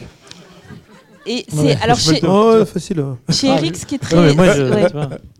ce qui est- chez Eric, moi, ce qui me frappe toujours, c'est que c'est, hum, j'arrive vraiment, pour moi, c'est une alliance qui est très mystérieuse entre quelque chose de très enfantin. Moi, par exemple, ma fille de 8 ans est, est complètement hystérique quand je lui montre cette scène. Vraiment, c'est un effet de. Ça marche jusqu'à Ah, 12 ans cette scène, je pense. Ah Et en même temps, t'es ultra Après, conceptuel. Après, Oui, mais. Et euh, je trouve qu'il y a une alliance entre les deux. mais alors, tu vois. très- on- qui- ben, que je trouve très étonnante. Alors voilà. tu, tu- tu dis, toi, tu réfléchis toujours à la bascule, au moment où il faut couper Mm. tout ça. Mm. C'est une question que je ne me pose absolument pas. Moi, je, en fait, en gros, quand j'écris, quand je joue et quand je monte, je ne pense qu'à moi. Je pense uniquement à ce qui me fait rire. Et une fois que c'est fait, que c'est scellé, que c'est monté, on a envoyé les trucs, on peut plus les bouger, je fais oh putain la vache merde. Ouais. Euh, c'est peut-être trop long, merde, c'est machin. Mais moi, c'est ça qui m'a fait marrer. Donc j'envoie un truc ultra sincère aux gens. Ouais. Et après, machin. Ah non, Après, j'espère que. c'est pas le bon mot. Non, non, mais je veux dire, en Non, tout cas, c'est vachement euh, intéressant. En tout Mais cas, moi- euh, jusqu'au boutiste, quoi. Enfin, il y a un truc, y a un truc Alors que- extrême. Alors que moi, j'ai l'obsession. euh, je pense pas du tout à moi. Enfin, je dis pas que quelqu'un était. euh, S'il vous plaît, sortons de ce truc-là. C'est vraiment pas. euh, Il y en a un qui a. Mais moi, je suis obsédé par. je suis obsédé par la réaction du spectateur. Ça m'obsède. Ah ouais, putain. C'est-à-dire que je ne pense qu'à ça. Et pour moi, la mise en scène et la, pardon, la définition de la mise en scène, c'est le, la mise en scène, c'est le langage. C'est-à-dire comment j'essaie de transmettre euh, quelque chose au, spectateur, euh, de, l'indu- euh, de, de- l'emmener quelque part, de jouer avec lui. De, Je vois ce que tu veux dire, mais j'ai C'est mon obsession. Et, et, qu'après, euh, on passe à côté d'un truc. C'est-à-dire que, en gros, moi, je pense que. Il y a une non, mais par chance sur exemple, le je- malaise, le malaise ne m'intéresse pas, par exemple. Ça m'intéresse pas. Donc, euh, t'aimes pas Platane, quoi? Si, j'adore Platane. Voilà. Bah, Par quand même- exemple, quand à un moment dans Platane, euh, quand euh, euh, Ramsey essaye de te dire que euh, tu n'as plus de sincérité parce que tu joues pas bien le gogol et que toi, tu n'as plus envie de ça, je, je trouve ça euh, très bouleversant. Mais ça n'a mon intérêt et, et, et je- et mon, ma stupéfaction dans ce truc-là euh, enfin le mélange des deux quand tu trouves quelque chose de formidable, c'est qu'il vient de là. C'est-à-dire que je trouve qu'il y a un truc de passionnant à avoir un, un- un duo comique se poser ce problème-là. Quelqu'un qui dit à un autre, tu joues plus l'idiot avec autant de vérité, et parce que l'autre a un désir un peu ailleurs, etc. Et c'est des enjeux que je trouve dérisoires, passionnants et profonds. Et, voilà. et donc, à coup, ça me fait beaucoup, beaucoup rire. Mais le malaise, quand je fais un film, euh, c'est pas. Mais pas alors, en, en même temps, on va voir la première scène, là, le numéro 1 des apprentis, où dans le jeu de Guillaume Depardieu, il y a un côté aussi un peu idiot, euh, magnifique et idiot, euh, tu vois, euh, candide. ouais. quand- il y a une espèce de Bah oui, candeur, oui, oui, etc. Et il y a aussi dans cette scène une Non, non, espèce, candide, ouais. il y a aussi, dans- il y a aussi dans, dans la scène que vous allez voir quelque chose qui se déplie, qui va, qui, qui va très très loin dans cette déclaration d'amour, et qui est, et là aussi tu vas un peu jusqu'au, jusqu'au, le personnage va jusqu'à un certain malaise, et la scène elle est, elle est assez étirée en fait. Mais moi, je suis beaucoup plus classique que Platane. Il y a un truc un peu postmoderne dans Platane. Il y a un truc un peu étrange dans la façon dont ils jouent avec ce qu'ils sont, comment ils existent avant, comme, euh, artistes euh, de variété, de- et, et qui font des spectacles, ce qu'ils sont devenus, ce qu'ils ont fait. Moi, c'est pas Mm. pareil. Je suis dans l'innocence du récit et de personnages qui n'existent qu'à travers la fiction et comment j'essaie. Dans, de- dans tous les cas, dans, dans, dans, ce film, on va voir qu'avec Guillaume Depardieu, il y a quand même quelque chose comme une espèce d'alter ego, la manière dont il joue avec une espèce de fait. Enfin, il joue absolument pas comme on pourrait imaginer comme dans une comédie. Il y a une espèce de sincérité absolument Oui, oui, oui. incroyable, et en même temps, dans cette candeur, dans cette innocence, dans ce qui t'offre, il y a quelque chose de, de- voilà qui, qui a une Mais- drôlerie. Non Mais bien sûr. qui est lié aussi au dialogue parce que bah, le, ton cinéma, c'est quand même un cinéma extrêmement précis sur les dialogues, sur la poésie de la- de la- de- de- de l'écriture et, la façon dont certains acteurs ont réussi formidablement à, à, je veux dire, à, à incarner la façon dont tu, tu peux dire, des fois tu dis je pourrais écrire en vers. Hum. Donc il y a- on voit bien comment Audrey Tautou, comment tu vois... Euh, euh, Auteuil, comment, comment Guillaume Mais ont croire- réussi à être, porte-parole de, de- Croire au langage surécrit, c'est comme croire au burlesque, c'est pareil, Mm. c'est-à-dire c'est se défier du naturalisme. Et moi, c'est vraiment ma, ma passion. Toi, tu es de- à l'inverse de toute cette génération qui est née, qui était, euh, j'allais dire, les, en- enfin, les petits-enfants de Piala, etc. Toi, tu Mm. étais complètement à l'inverse de ça. Tu croyais justement Moi, à je crois en la fiction, langage, l'artifice, tout ce qui était en les- les- les l'artifice, en la poésie, et au burlesque, au- et aux règles incroyables de ça, à la vigilance, à l'énervement. Enfin, J'ai une grande croyance dans. Et en même temps, un cinéma extrêmement. Enfin, il y a une espèce de sincérité, de, de, de- de quelque chose qui se brûle là dans cette scène. On va voir comment Guillaume Depardieu interprète ce, ce personnage et comment, par l'artifice aussi, tu arrives à amener de la comédie. Je vais juste euh, dire un truc sur cette scène. C'est une des scènes dont j'étais le plus content à l'époque. C'est-à-dire quand on a tourné avec cette scène avec Guillaume. Guillaume avait euh, dû euh, disparaître un petit peu parce que c'était compliqué de tourner avec Guillaume Depardieu à l'époque. Et euh, il avait pas mal merdé quand même. Donc c'était épuisant. Moi j'adorais Guillaume, mais il était déjà parti. Enfin, il était déjà, il était parti en prison. J'avais écrit ce rôle pour lui en lui disant quand tu reviens, j'avais peur de la honte. J'étais obsédé par l'idée qu'il ait honte de, de lui-même et tout. Et j'ai, il faut que tu trouves vite un, un rôle en revenant. Donc j'avais écrit Les Apprentis pour lui. Et puis Les Apprentis, c'était compliqué à écrire parce que euh, voilà, bon, c'était des vies, on avait tous des vies marrantes. Et mais là, il, il allait loin, Guillaume. Et à un moment, il a disparu. On a dû euh, interrompre le tournage. Et après, il a eu tellement honte. Il était tellement embarrassé qu'il m'a dit Pierre, laisse-moi revenir avec le monologue que je montre à l'équipe que je suis aussi un acteur et que je sais faire des choses, etc. Ça a été très compliqué, mais je sentais que euh, les huit semaines qui nous restaient, elles dépendaient beaucoup de la réussite de cette scène. Et il est revenu et il a joué cette scène avec. euh, C'est la première fois que j'entendais un acteur dire les mots comme je les avais écrits, avec les, une demi-seconde d'arrêt, il reprenait. Enfin, c'était. euh, Mais est-ce que c'est pas ça ton obsession quand tu es en montage, de retrouver exactement, précisément Si, la si, musique que tu as écrite? Si, si, mais je laisse toujours beaucoup la place. Quand on a vu tout à l'heure la scène de, euh, du homard, c'était pas écrit comme ça. Le- c'est la scène du homard, c'est il arrive, Auteuil essaie de lui envoyer deux, trois indications, mais c'était beaucoup plus rapide. Mais ensuite, j'ai découvert un tel goût chez Auteuil pour la pantomime et une telle précision et une telle, euh, un tel génie comique que je me suis dit, mais je pouvais. Moi, c'est la première fois que je tournais avec des stars et je me voyais en train de dire à Auteuil, peut-être. euh, tu pourrais, quand tu es désolé parce que tu lui fais le homard, faire comme ça et ensuite faire comme ça. Vous vous rendez compte quand vous êtes en train de dire un acteur qui sort de Hanke, peut-être. Et ben en fait, il y avait un goût de ça et une confiance dans la pantomime et dans tout ça qu'on l'a poussé de plus en plus loin. Sauf qu'il se trouve qu'ensuite, il fallait réagencer ce timing au montage, exactement comme dans la scène qu'on vient de voir. Et moi, où je trouve euh, les, les 4-5 premières minutes euh, merveilleuses, parce qu'on a affaire à des outsiders. Moi, ce que j'adore au cinéma, c'est des mecs qui sont pas à leur place et puis qui développent une poésie qui remet tout en question. C'est-à-dire que d'un coup, ils sont légitimes, ils sont plus drôles que le mec en face. Et on les aime plus, et c'est très très drôle. Et donc après, voilà, il faut bien rythmer le truc, le contre-champ sur le mec qui, n'en revient pas. Et ça, pour moi, des fois, ça prend des proportions assez, euh, impressionnantes. C'est-à-dire que je peux rester très très longtemps en montage pour trouver le chant et le contre-champ. 15 ans idéal. pour une scène, je crois même. hein. 15 ans. C'est pas rien. Presque. Voilà. Mais bon, là, c'était pas le cas, quoi. Bon, Top extrait. Je vais rester là, moi.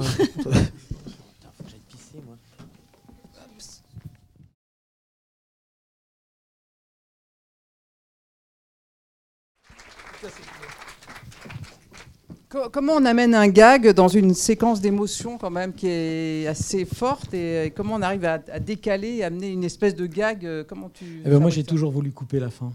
Ah, merde. J'ai toujours voulu couper le moment où la, où la vitrine s'écroule parce que rien ne le justifie. C'est-à-dire que je trouvais, j'arrêtais pas de me dire si quelque chose justifie euh, l'effondrement de la vitrine, c'est bien. Si, quel, si c'est pas justifié, c'est poétique, comme dit Rochefort. Il me disait poétique euh, comme poète, euh, poète poète quoi. C'est-à-dire comme c'est comme quelque Ça chose. poète poète encore. J'ai encore du mal avec euh, cette vitrine qui, qui, qui a décidé de ça? C'est l'accessoiriste? C'est moi, c'est moi euh, qui est... Non, non, qui a pris c'était le écrit. pouvoir, quoi. J'en C'était écrit. C'était écrit, mais j'aurais. Ah, il m'a dit d'appuyer. euh, Non, mais j'aurais adoré. Alors, j'étais obsédé par ça. par ouais. Le moment où la, vitre devait- la vitrine devait s'écrouler au bon moment. Mais euh, au fond, comme rien ne justifie ça, pour moi, c'est pas un gag pur. Je sais pas si ça te parle. Oui. Mais c'est un peu forcé, c'est le hasard, c'est symbolique, c'est je sais pas quoi, c'est poétique euh, au sens. euh, Tu t'es dit, pire- on sait jamais, ça se trouve, il y a des journalistes qui vont prendre ça pour de la poésie, quoi. Non, c'est que ça Je vais marchait le laisser. tellement que chaque fois que je voulais le Ça va couper. être traduit de manière. Non, mais j'ai coupé un truc, par exemple, dans Les Apprentis, où à un moment, Cluzet devient fou. Et euh, euh, j'ai une amie qui m'avait raconté que le moment où elle avait basculé dans la folie, elle avait l'impression qu'elle vomissait des oiseaux. Et quand Cluzet, dans le film, devient fou, il vomit un oiseau. Et j'avais l'impression tout à coup qu'on était dans un film de Kusturica. J'ai coupé la scène qui avait été tellement compliquée à tourner. Euh, Cluzet, lui mettre un oiseau dans la bouche, le faire sortir, etc. Je vous dis Un pas oiseau vivant, c'était? Ah, bah, on n'arrivait pas à faire le trucage. Normalement, il y avait un. C'est c'est Oh, pas dans les bonus. hein. C'est pas dans les bonus. Normalement, il y avait un tuyau et, et François ouvrait la bouche et puis il y avait le- l'oiseau qui sortait puis ça marchait jamais. On voyait le truc qui était pour ça et tout. Donc il m'a dit donne-moi l'oiseau, je le bouffe et tout. J'ai dit oh putain merde et tout. Il est comme ça, Cluzet, hein. il adore le poulet, de manière. Et d'accord. Et donc Ouais, il a mis l'oiseau dans sa bouche, il a ouvert la bouche, mais il a mis l'oiseau dans la bouche dans le mauvais sens. Donc il a tiré la langue et envoyé l'oiseau qui tournait tout doucement comme ça et tout. C'était un cauchemar. Moi je me disais putain, il va falloir que je demande une autre prise maintenant. Et après, il a mis l'oiseau dans le bon sens et c'est tout Ouf. à coup, voilà, on avait l'impression d'être dans le, le temps des gitans. Quoi. Ça n'allait pas du tout, du tout, du tout. Cette affaire, j'ai coupé. Là, j'ai longtemps hésité et il se trouve que. Que l'accessoiriste a décidé pour Non, toi. mais que les gens adoraient cette scène et tout. Mais moi, pour moi, ça aurait été super si j'avais trouvé une bonne raison de provoquer cet effondrement. Je ne sais pas si on peut comprendre ça. Mais Un paix? Un- je sais pas quoi. C'est c'est que ça va pas, ça va pas. Mais tu, tu faisais déjà des projections avec du public parce Ça que marche, non bien- Oui. hein? Si c'est Guillaume, euh, qui, puisqu'il était dos à la vitrine. Et Ah, J'essaie de réfléchir pour toi. Non, mais non, mais voilà, c'était. euh, Mais euh, ça, ça pourrait marcher. Disons que. Rajoute maintenant. Essaye de retourner au mix. Rajoute Non, mais un je- petit je- paix je- et on Remonte, voit. remonte, remonte. Et on voit si ça marche. Le paix, ça marche toujours. Faut toujours en placer un quelque part. Il y a un truc qui démarre. Je voudrais juste préciser que pour moi, ça ponctue en fait, Ah. de, euh, Tu vois qu'il y avait des gens qui trouvaient du sens, c'est ça Ouais, ça ponctue l'humeur de Guillaume Depardieu et de... Qui s'effondrent. Oui, voilà, exactement. Et de toute ma vie, c'est la scène qui m'a le plus marqué dans tous les films que j'ai vus. Bam Euh, et je suis très contente de connaître le contexte. Et encore, vous avez pas vu l'oiseau De toutes les scènes que, Ouais, c'est ouf. toutes Moi, je les l'ai vu dans que les vous rushs. avez vues Voilà, c'est depuis ce jour-là, je mange que du poulet. Pas Non, non, mais, mais moi, ça m'intéresse beaucoup après, parce que, parce que pour moi, c'est pas légitime. Et ça aurait été hyper beau si c'était légitime, tandis que là, je trouve ça un peu forcé. C'est-à-dire, tout à coup, l'effondrement intérieur de Guillaume et, derrière tout. Je trouve que dans- enfin, c'est vraiment la scène où il, il en fait trop quand, quand il dit j'ai envie de prendre un bain, c'est vraiment voilà. Pour moi, c'est très. Là, par, par contre, c'est très sincère. C'est-à-dire, c'est ce sentiment parfois devant des gens qu'on aime énormément de se sentir nul, de se sentir sale. Moi, j'avais ce truc-là de, de femmes qu'on trouve trop belles pour nous, machin, et on se sent comme, un, comme ça, voilà. Donc, tout à coup, à tra- il est, il est porte-parole de quelque chose. hein. C'est vraiment un alter ego, Guillaume. Et, euh, et, euh, et d'ailleurs, tous mes personnages à chaque fois. Mais là, cette fin-là, enfin, on va pas faire trois plombes là-dessus, et cette vitrine qui s'effondre, pour moi, c'est pas C'est gratuit. c'est gratuit, c'est pas juste, c'est fastoche, voilà. Et je sais que les gens l'aimaient tellement qu'à un moment j'y ai merde, euh, je la garde, voilà. mais pour moi, c'est- non mais ils- Non, mais c'est marrant parce que vraiment, bon, on pense pas, on travaille pas pareil. hein. non, bah non, Ah oui. bah oui. Ouais, mais c'est cool. Mais euh, euh, Oui, oui, mais après, euh, ce qui est dis- je dis- important, Je ce dis, est- Pierre, je dis Pierre fait beaucoup de projections publiques de ses montages. Est-ce que toi tu fais la même chose? Est-ce que pas du tout. Pour entendre les réactions Et je pour- devrais, je pense. Pas du tout. Et la seule fois que j'ai fait, moi aussi, c'est pour, euh, pour, pour- pour Problemos. C'est un film qui, qui n'a pas fait, pas, pas fait d'entrée. Mais j'en ai fait et je, je me suis bien rendu compte que c'était nécessaire et que ça avait apporté énormément de, de, de réponses à des, des questions que je me posais sur le montage. Quand je me pose des questions sur le montage. Malheureusement, je, je- je pense que je suis peut-être moins torturé que, que Pierre et que, en tout cas pour Platane, qui est vraiment mon bébé euh, depuis, depuis 10 ans maintenant, quand je suis au montage, j'ai des convictions absolues, ce que je ne devrais peut-être pas avoir, mais ce qui fait que c'est exactement à l'image ce que je voulais. Et après, je prie, j'espère que le public va le capter, le public va le comprendre, mais à aucun moment je pense au public. Je ne. euh, alors, c'est vachement intéressant. Je fais pas des, des projections publiques, moi, pour voir s'il rit ou, s'il rit pas. Je fais des projections publiques pour re- reconvoquer mon attention. C'est-à-dire qu'au bout de 2, 3, 4 mois, moi, je vois une complaisance qui. euh, mois. Je vois une complaisance. C'est-à-dire quand je regarde le truc et, euh, et je vais me battre pour un truc. Et, et tout à coup, quand je suis dans la salle, je deviens un spectateur. Et il y a des moments, j'ai des embarras incroyables. C'est-à-dire que mon œil agrippe à nouveau la pellicule. Voilà. Et tout à coup, Là où j'ai mais non, mais qu'est-ce qu'il y a? C'est vachement bien ce truc et tout. Je suis hyper mal, pas parce que les gens rient pas, parce que même parfois ils peuvent rire à des trucs où moi je, auxquels je n'adhère absolument pas. Mais c'est une façon de me reconvoquer comme spectateur parce que je perds mon innocence comme spectateur et je suis plus dans mon projet, etc. Donc c'est à ça que me servent les, les projections publiques. Elles ne me servent pas à obéir à une injonction euh, comme ça, du rire de chacun, etc. C'est juste pour me réveiller un petit peu. Alors, quand- quand- Parce dans- que dans- mon projet de cinéma, Mm. ça reste un projet euh, destiné au public. Moi, je fais des films. euh, vraiment, j'ai cette obsession-là. Je suis obsédé par Mais j'ai la même obsession, sauf que au moment de la gestation, de la fabrication, je, je cloisonne tout pour donner un truc, le truc le plus euh, violemment personnel, en fait. Moi, ce qui m'intéresse beaucoup, là, c'est comment vous décrivez, dans le fond, la comédie quand même comme un champ de force euh, hyper rude. Voilà, J'ai l'impression qu'en termes de genre de cinéma, la comédie est un genre très rude parce qu'on a une pression du public et on a une pression de la, quand même de la production qui me semble particulièrement plus euh, présent euh, que dans les autres genres. Voilà. Moi, je trouve, pas je- que la, je trouve que la comédie, un truc qui est intéressant, Mm. c'est qu'on sait après quoi on court. Donc il y a une grande pression, tout ce que tu veux, bien sûr, c'est vachement intéressant d'un point de vue économique, mais d'un point de vue esthétique, on sait ce qu'on veut atteindre. Mais- et moi, je trouve ça Mais intéressant. comment est-ce qu'on trouve sa place dans ce rapport de force? Parce que moi, qui, de l'extérieur, me paraît particulièrement violent. Par exemple, Pierre, moi je pense à la fin de Dans la cour, la, la fin de Dans la cour qui est, je pense à la mort de Gustave Kervern, qui est pas vraiment une péripétie de comédie. Comment on fait pour en imposer, pour imposer ça? Euh, Ah, mais ça, ça a été effroyable. à la production. Et Eric, moi j'ai une autre question. Comment on fait, par exemple, dans Platane, la première saison de Platane? Parce que tu, tu dis que tu es contre la sentimentalité, mais moi, ce qui m'a beaucoup frappé quand j'ai recommencé, quand j'ai commencé à regarder la saison 1 de Platane, c'est tout d'un coup que tu essayais de travailler une forme de, de désarroi existentiel de ton personnage. Voilà. Et ce qui, quand même, pour moi, a un petit peu à voir Mais avec pas larmoyant. Et comment, euh, toi, euh, Eric, tu as, réussi à, imposer ça à la production, d'introduire une nouvelle facette dans, le- dans ton cinéma qui était le désarroi. Et toi, Pierre, par exemple, sur ce film très précis qui est dans la cour, la fin, une, fin qui, nous prend et qui nous secoue et qui nous surprend terriblement, comment tu as pu l'imposer je sais pas, aux producteurs, aux distributeurs, aux financiers. Voilà, de, cas de figure où j'ai l'impression qu'il y a eu peut-être un rapport de force difficile à négocier euh, pour chacun d'entre vous. Euh, alors, c'est pas tout à fait pareil parce que dans la cour, euh, il porte cette, mort, elle est, là et elle, est dans le pro. Enfin, à partir du moment où, dès le départ, le personnage qui est un musicien qui quitte la scène dès le départ et qui abandonne tout, pour moi, c'est un personnage qui est, déjà mort. Mais ça a été très compliqué, ça a été un cauchemar. Mais pour moi, il devait mourir. euh, euh, alors, comment dire ça? J'avais. Il y a des choses techniques et il y a des choses profondes. Donc, euh, pour moi, le, personnage de Gustave Carven, qui est un musicien qui abandonne tout et qui est dans le qui est dans l'idée du, renon- du renoncement, il est opposé à, à Catherine Deneuve, qui elle tombe en dépression, une comédie hilarante. Et, et si vous voulez, il est euh, alors comment dire ça?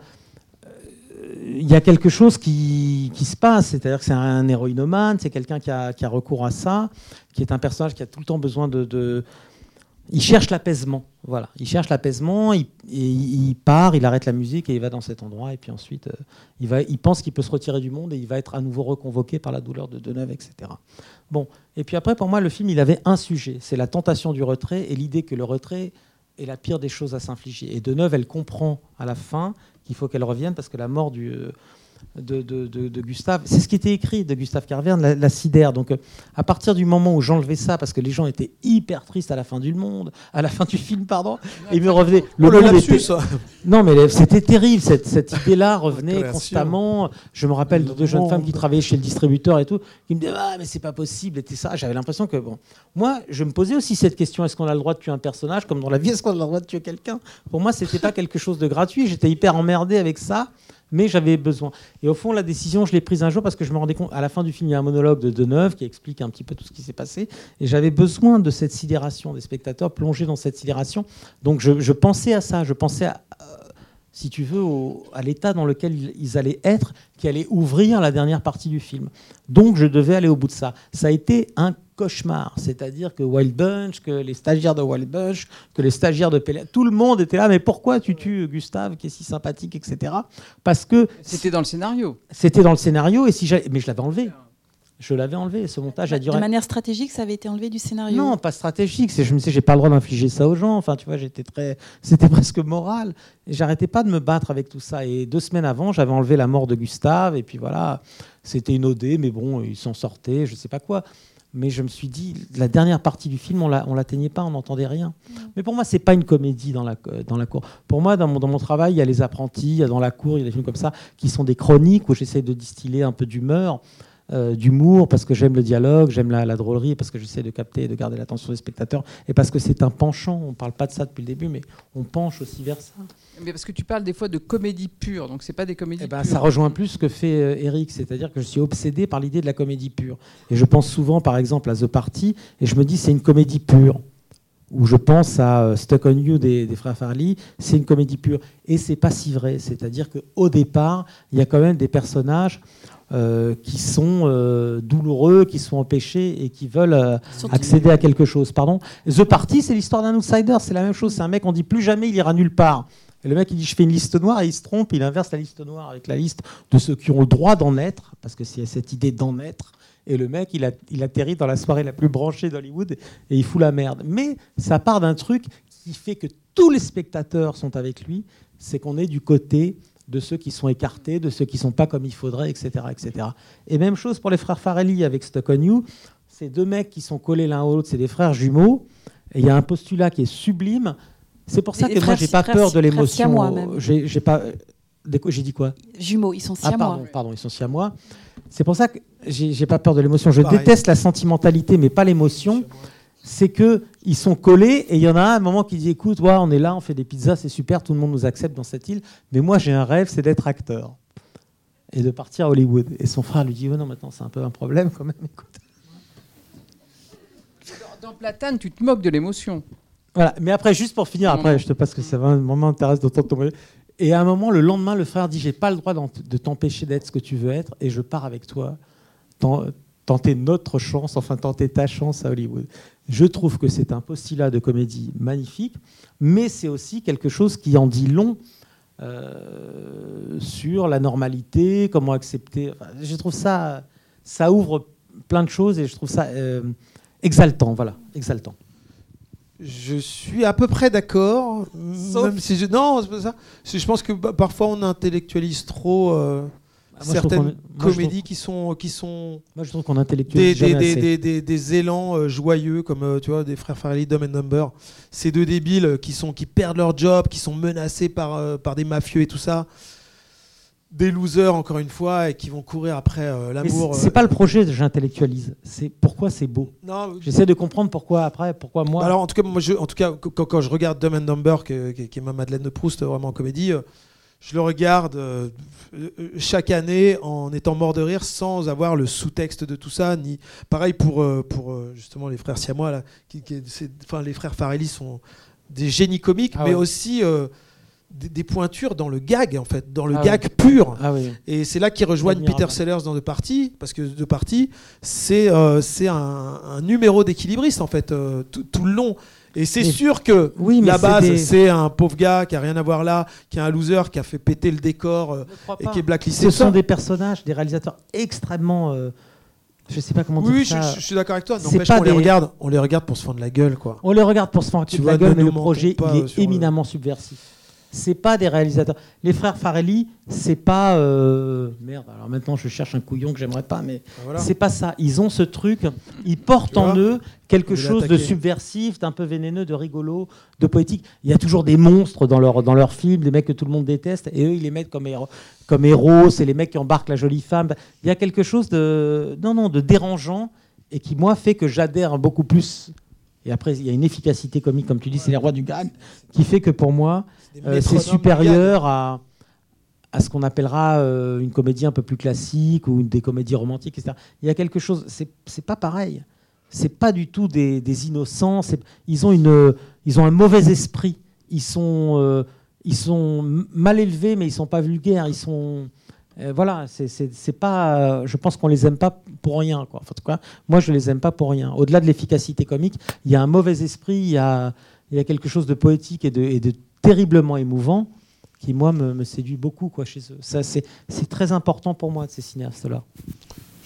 Quand, tu convoques Monica Bellucci, quand tu convoques Coty Couro, quand tu convoques Foresti, etc., t'é- t'é- t'écris à chaque fois pour elle, Pour, enfin, euh, pour, oui, euh, oui. ouais.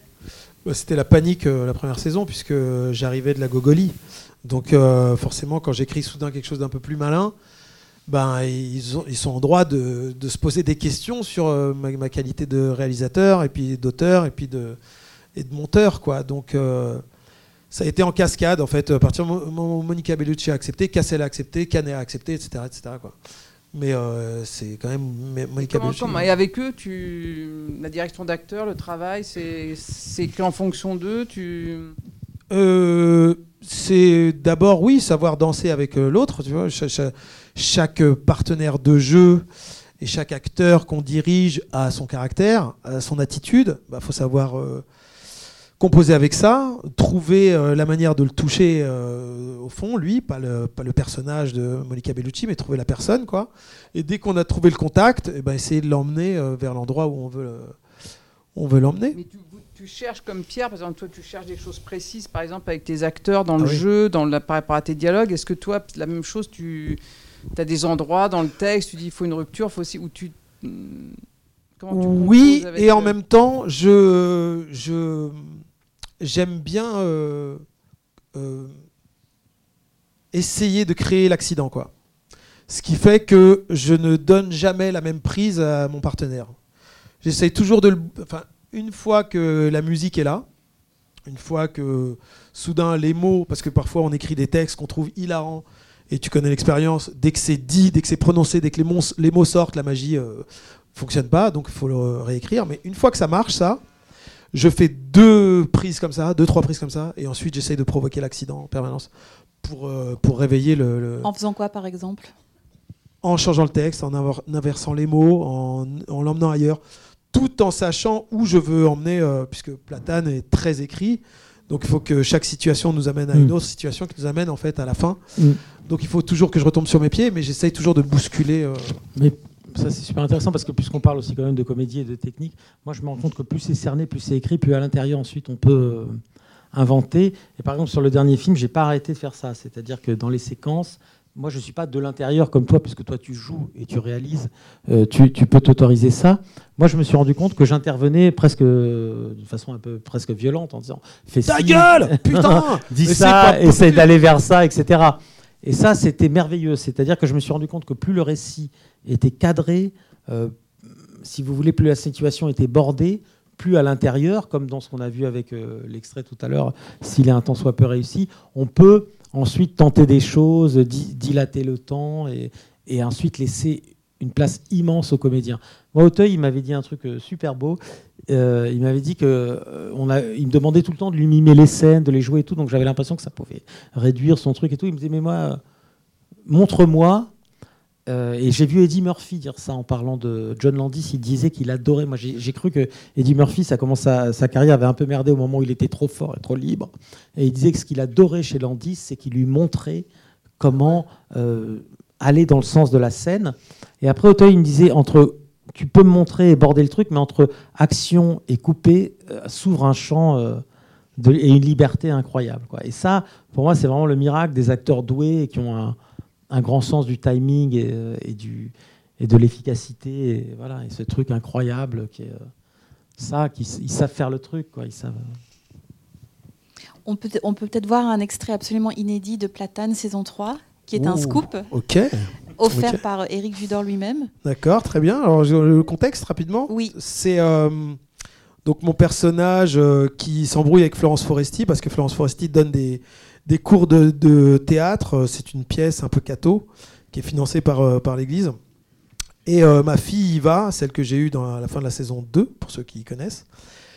Et je me rends compte qu'elle tabasse ma fille, en fait, en douce. Du coup, et je me rends compte aussi qu'elle va partir avec une délégation au Vatican, parce que le Vatican finance des projets euh, qui diffusent euh, la, bonne parole, enfin qui diffusent en tout cas les, codes de l'Église catholique et la morale catholique euh, en sous-main. Et du coup, je vais être recruté par la DGSE. Donc, pour faire partie de cette délégation qui part au Vatican avec Foresti, pour essayer de glaner des informations en fait pour bosser pour la DGSE. Donc c'est un crossover avec euh, le bureau des légendes.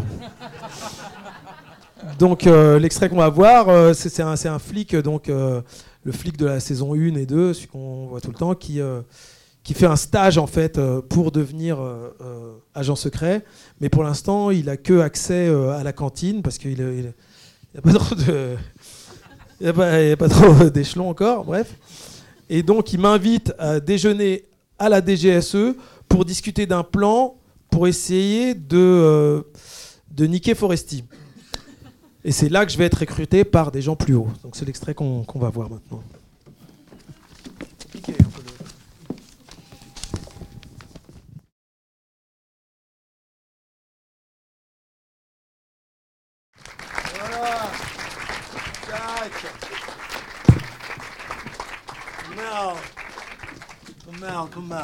Voilà. Moi, je remonterai un peu. Moi non. J'adore. C'est c'est extra de tourner Ouais. Kassovitz là, non C'est super, c'est super, parce qu'il est tellement euh, premier degré, quoi. On n'a pas l'habitude de le voir. euh, C'est juste qu'il faut qu'il apprenne son texte, par contre, lui. non, je déconne. Fausse rumeur. Vous avez tourné en combien de temps Euh, ça, non, ça a pris une, une petite. Euh, petite 2-3 heures, quoi. Petite 2-3 heures, ouais. Eh ben, dis donc, c'est un bon silence, ça. hein. Bah non, mais euh, moi, alors moi, je trouve ça merveilleux, quoi, de- d'entendre ça. de- Je sais pas. C'est- Non, non, mais c'est bien. Je pense que c'est hyper efficace, c'est drôle. C'est. euh, J'étais très. Mais- euh, Non, mais c'est c'est intéressant parce que tu développes un personnage tout doucement. Euh, Tu vois, tu parlais de Chaplin que tu détestes parce qu'il a violé des. etc. Mais. euh, t'as que- Genre, détail. Non, non. Parce que bon, le mec. Mais je euh, sais pas, tu vois, il moi a je baisé peux pas. deux enfants. Bon, ok. Même 100 ans après. Voilà. Voilà. Donc pour moi. Mais c'est vachement beau comment euh, il y a un personnage qui apparaît, qui se. Comment on dit Qui s'affine. Et après, il suffit de deux minutes, on est déjà. Et ça, c'est un, outil comique euh, efficace, incroyable. C'est déjà d'exister avant même la scène et d'arriver avec. euh, Qui peut être un piège aussi, hein, parce que finalement, faire trois saisons de platane, et puis celle-ci, elle, elle est assez costaud, elle est longue, et elle risque d'imprégner, je pense, vachement mon jeu et la vision qu'ont les gens de moi.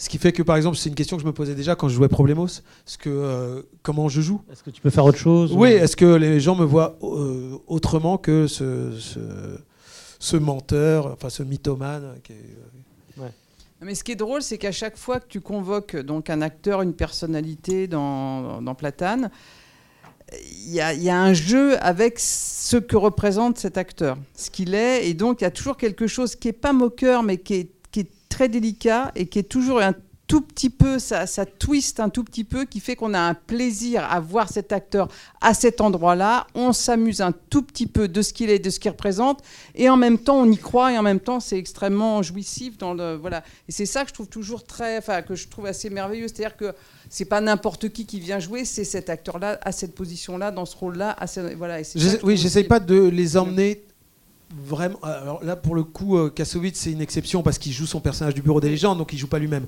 Mais j'essaye d'emmener euh, les, les comédiens pas très loin de ce que j'imagine de ce qui pourrait être en fait. C'est-à-dire quand Foresti tape ma fille, je peux l'imaginer un peu euh, violente la meuf dans la vraie vie quoi. Et, euh, et quand Cassel dans la saison euh, 2 euh, refuse de faire une deuxième prise, dirige le plateau et tout ça, c'est comme ça que je l'imagine un peu le mec. Donc Oui, j'essaie oui, de, de, de, de pas le- les amener complètement ailleurs quoi. Pour moi, euh, voilà. Monica Bellucci, pour moi, c'est quelqu'un qui aime la planète. Mm. Mais non, mais c'est pour ça y a- a- un plaisir à voir ça. On, on se- il y a quand même un truc assez délicieux quand on regarde, la- quand on regarde ça, parce qu'on on voit bien que tu joues avec eux, avec ce qu'ils représentent, et, c'est, c'est- et en même temps, je te dis, avec, euh, ils sont hyper euh, justes, quoi. Donc c'est ça qui est drôle, quoi, qui nous amène à. à Et ils sont courageux d'y aller, en tout cas, Ouais. de se Et salir. C'est super bien monté là, je regardais ça. euh, des- Et non, mais pardon, mais le mec un peu En obsessionnel. deux heures. hein. Il y a des contre... enfin, il y a des trucs de réaction. Mais oui, mais c'est ça qui réarme à chaque fois ou qui déclenche. Et moi, quand tu me demandais après quoi je cours, bah, après ça, euh, tout le monde là était dans un état de, euh, de bonheur et de, trucs, mais parce que il y a cette nervosité qui est entretenue par le contre-champ pile au moment où il faut, l'incompréhension, etc. Et ça, c'est c'est compliqué. Quoi. Je sais pas combien de temps tu à le monter, Mais moi, c'est ap- c'est après ça que je cours. Ce qui fait que tout à coup, on a ce plaisir-là à un moment quand 16 on ans. regarde la scène. Non, en l'occurrence, j'ai mis 7 ans quoi, pour la saison 2. Donc, euh, ah, on nous fait signe que t'as perdu ta montre. T'as- Qu'il est l'heure faut passer aux questions. Ah, question du public. J'adore ce passage. Ah, regardez, il y a plein de questions super. Ok. Bon alors, les copains, allez-y. Il y a une question juste devant. Non, c'est pour rester sur, sur l'effet platane. Alors c'est vraiment pas, c'est beaucoup moins intellectuel que les autres questions que je voulais poser. mais c'est pour rester sur platane. Dans, dans, dans la saison 2, il y avait Guillaume Canet. Ouais. Guillaume Canet, 2-3 ans plus tard, après la saison 2, a fait Rock'n'Roll. Ça a été quoi votre réaction avec, avec euh, toute la bien-pensance qui, qui, qui, Ah ouais. qui lui fait, qu'il a apporté, tout le, tout, toutes les morales qu'il a apportées, qui, est le charme de Platane, où il n'y en a pas du tout. Mhm. Quelle a été votre réaction euh, par rapport à ça? Je- Vous l'avez euh, bien pris ou pas? Est-ce que vous avez senti, est-ce que vous avez un sentiment d'être un peu volé? Quand même En tout cas, c'est ce que a eu certains de votre public, en tout cas moi personnellement.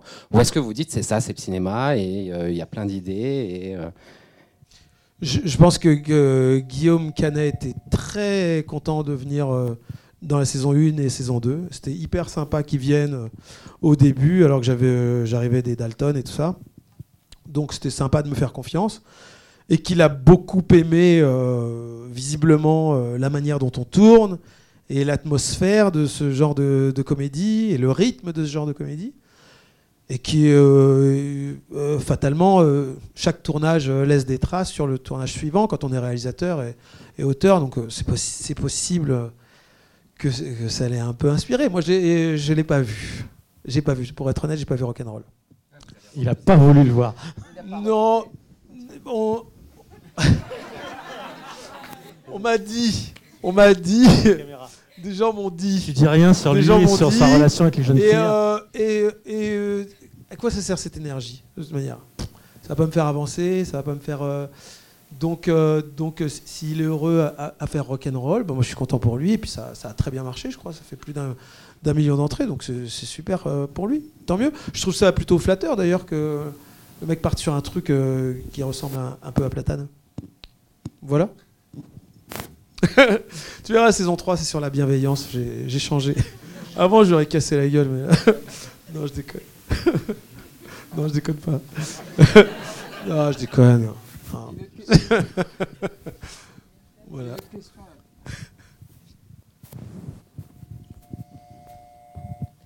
Euh, bonsoir. Euh, C'est pas une question, c'est vraiment un retour pour, euh, pour dire c'est génial en fait d'être aussi courageux de faire de la comédie.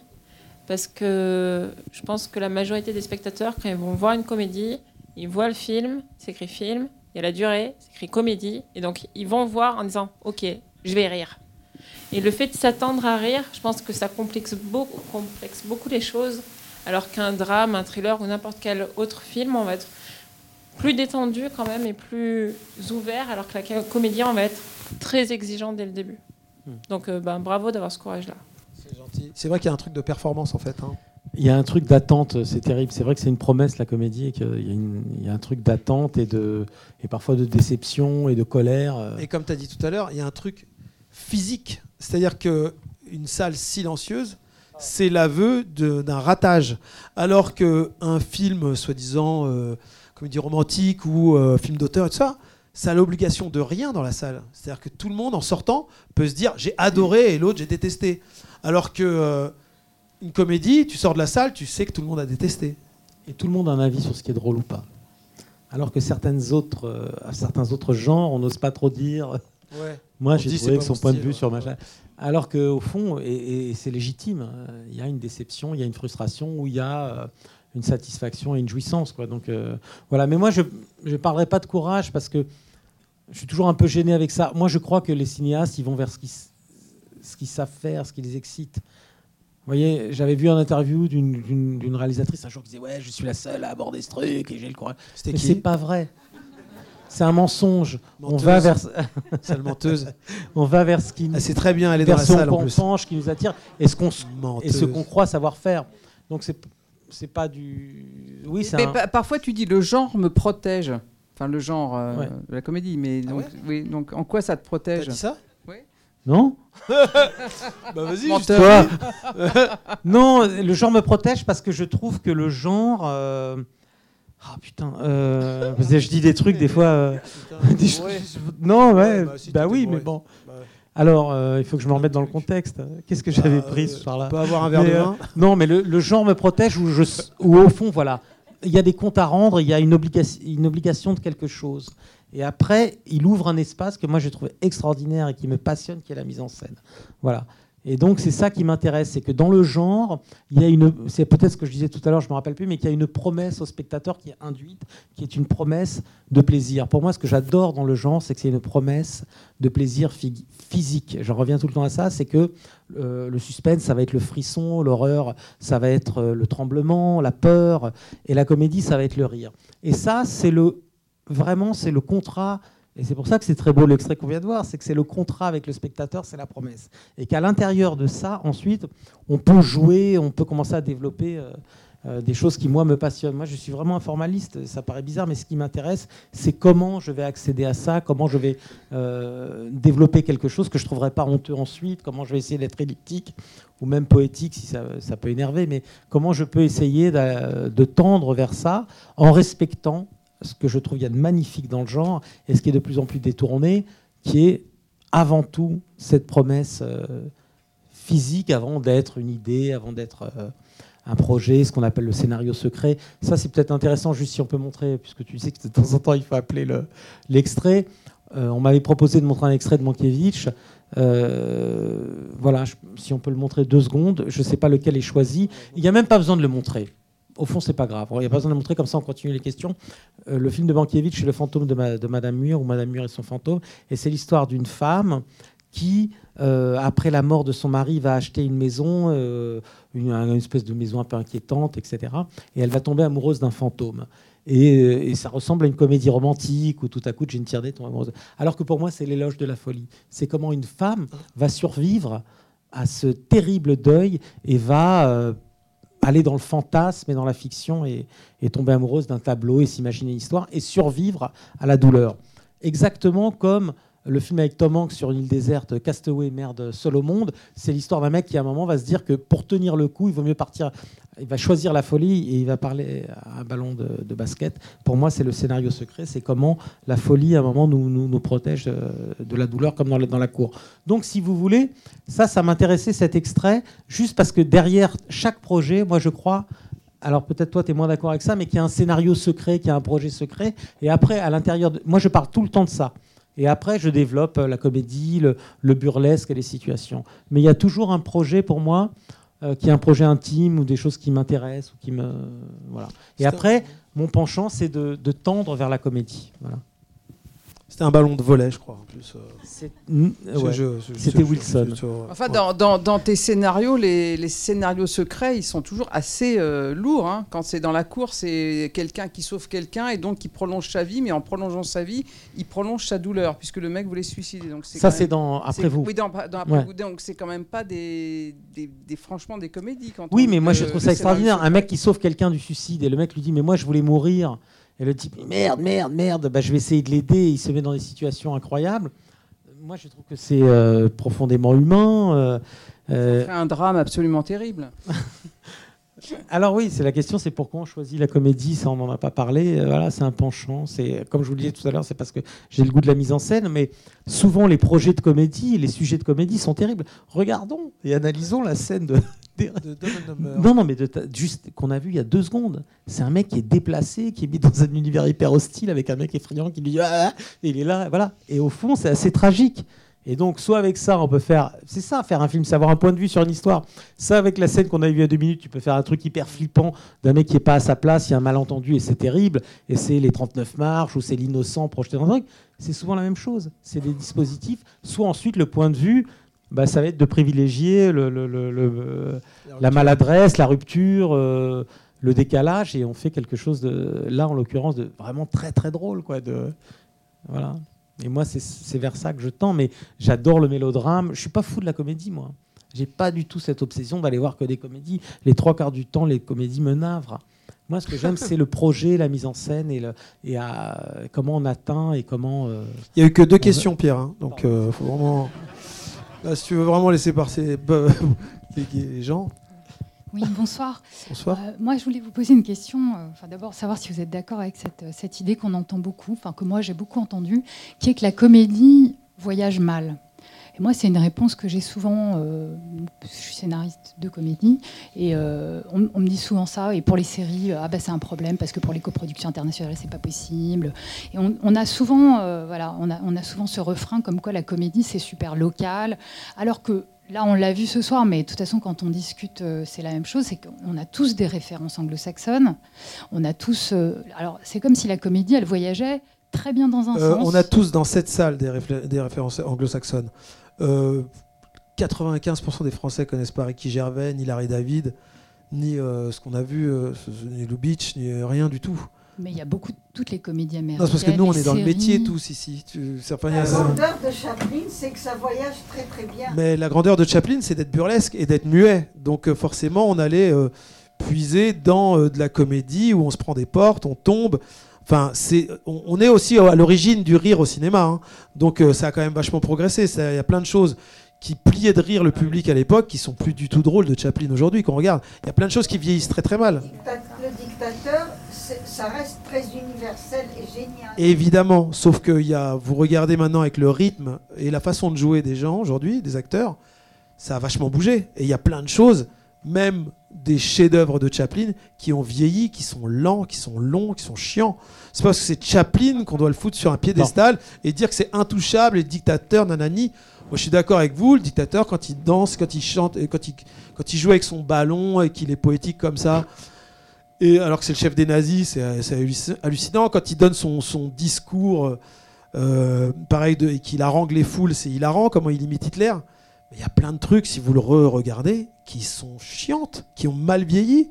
Je suis désolé. euh, y a la comédie est quelque chose qui est en mouvement permanent, tant dans le jeu que dans l'écriture, que dans le montage. Les rythmes s'accélèrent. Et c'est aussi dû au fait qu'on est abreuvé de comédie et que le public euh, eh ben, affine son goût. En fait, on a tellement, tellement, Mm. tellement de propositions que le public acquiert une, une certaine culture de la comédie. Gardez et donc les codes, les choses vont plus vite, les gens comprennent Ouais. les choses beaucoup plus oui, vite mais qu'avant. est-ce que c'est pas intéressant de chercher l'intemporalité, de se dire, moi, je, ça Le, burlesque est imparable pour ça parce que c'est physique Voilà. et qu'un Thaïlandais va pouvoir se marrer d'un mec qui se prend un- une porte comme un Allemand. En revanche, on commencer- en reste, si on va commencer à chercher des choses euh, de notre culture personnelle qui nous font rire, c'est-à-dire notre regard et notre recul Mm. sur notre culture feront rire les Français, mais ne feront pas rire les Allemands, Ouais. et ne feront pas rire les Italiens, et les Américains riront sur autre chose encore. Bah oui. Rares sont les comédies rassembleuses comme Intouchables. Extrêmement Non, mais c'est très intéressant parce que ce qu'on a vu, moi j'ai trouvé la scène géniale qu'on vient de voir, mais si t'as pas vu euh, le Bureau des légendes, euh, ou si dans 20 ans, euh, hein, C'est une question de référence, effectivement. et voilà, donc euh, il y a ce truc que moi je trouve très beau aussi dans le cinéma, c'est qu'il a une, une nécessité de, de- j'ai peur de dire des mots, euh, mais de contemporanéité. Il faut être à- tout le temps euh, pas moderne, il faut être aussi euh, dans ton époque et voilà. C'est plus euh, le- être universel que contemporain, en fait. Oui, C'est-à-dire enfin, qu'il y a des, il y a des- le rythme, c'est pas le Il y a même, des euh. choses universelles et il y a des choses, euh, comment dire, euh, euh, qui vont, euh, qui touchent l'instinct en fait, l'instinct de survie. Euh, et, et- et donc, Humaine, qui sont, ces thèmes-là sont universels, vont toucher La tout lâcheté, le monde. le- Vont toucher tout le monde. En revanche, dès qu'on va devenir précis, Tu, tu parles de Chaplin, mais pour, pour Attends, toi, les Marx euh, Brothers, ça. Arrêtez ça- avec ça- Chaplin. Oui, pour toi, les Marx Attends. Brothers, les Marx Brothers, ça n'a pas vieilli, par exemple Attends, mais Bah, les Marx Brothers, pareil, c'est c'est- c'est- c'est de la. Même de la- c'est drôle, hein. C'est de la comédie burlesque. Donc euh, ça vieillit, ça vieillit très bien aussi. Il y a plein de moments super chiants. Ah ouais. Par exemple, tout- tout- tout- toute leur toute leur phase de musique qui à l'époque c'était genre waouh des numéros. Aujourd'hui, on a des singes savants qui font du piano. Donc euh, euh, voir euh, Chico jouer du piano et faire de ding ding, ding, bon, ça fait plus marrer personne et ça dure 5 minutes quoi. Donc il y a plein de passages qui ont très mal vieilli, mais il y a quand même de moments- des moments de grâce encore, comme chez Chaplin. Hein. Oui, mais tout à l'heure, après on revient. Mais tu as contextualisé la scène et parfois il faut faire cet effort comme spectateur Et moi, j'adore ça, de me mettre, quand je revois un Lou Beach comme Serenade à 3 ou, ou euh, Haute Paix, que je trouve parfait, je, je fais instinctivement euh, cet effort de me remettre dans un contexte à l'époque. Juste, on va entendre la fin de la, de la question. Mais Je sais pas, moi j'avais l'impression d'avoir posé une question. Mais... pardon. Non, ma question c'était pourquoi Voyage ça voyage surtout dans un sens et pas dans l'autre? Parce que, bon, le fait que ce soit contextualisé culturellement, etc., qu'il y a des références, c'est clair, d'accord. Mais, biberonné à, à- à la culture mais Big Bang. Theory, euh, ça voyage très bien. Et enfin, je sais pas, on n'est pas juste les seuls dans la salle à l'avoir vu. euh, Enfin, il y a quand même beaucoup de comédies américaines très populaires. Et Mais parce que Big Bang Theory, ça passe sur euh, CBS ou NBC, un truc comme ça? Euh, sur Non, mais il y a une des chaîne- comédies sur une américaines chaîne qui passent mal en nationale- France. Sur une chaîne nationale qui est obligée de, ra- obligée de ratisser large. Donc les 15 auteurs qui écrivent les épisodes sont obligés de trouver des thèmes qui vont toucher le fermier du Kansas comme euh, la- la- la- l'avocate de New York. Donc ils Vous ratissent sont universels extrêmement large et ils vont, comme c'est des bulldozers, les auteurs américains, et qu'ils ont tous une expérience euh, dix fois plus grande que la plupart des scénaristes de comédie euh, euh, en France, et ben euh, les mecs ils vont te claquer un épisode où ils sauront toucher toutes les catégories sociales. Mais c'est- même quasiment des demandes des producteurs. hein. C'est-à-dire qu'ils savent qu'ils vont toucher telle, telle catégorie d'âge, telle fonction, tel niveau social, telle ethnie. Et chaque épisode a sa couche et il les touche et il les touche et il les touche. Nous, on a un truc bien plus artisanal en France encore, je pense.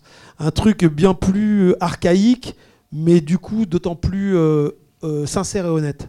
Je pense qu'il y a des comédies comme celle que euh, font Pierre, qui sont la dernière avec Pio Marmaille, moi j'ai trouvé hilarante, et il y a des trucs absolument nouveaux, quoi, enfin totalement personnels et pas réfléchis comme pour toucher une cible, voilà, toucher un, État, le Kansas ou le, le Wisconsin. Enfin, il y a un truc ultra perso que tu sors et qui fait que euh, à la fin, la, scène de la bijouterie avec les cornes et les voix et les têtes et les machins, bah, c'est un, c'est un jet euh, euh, d'écriture euh, pur.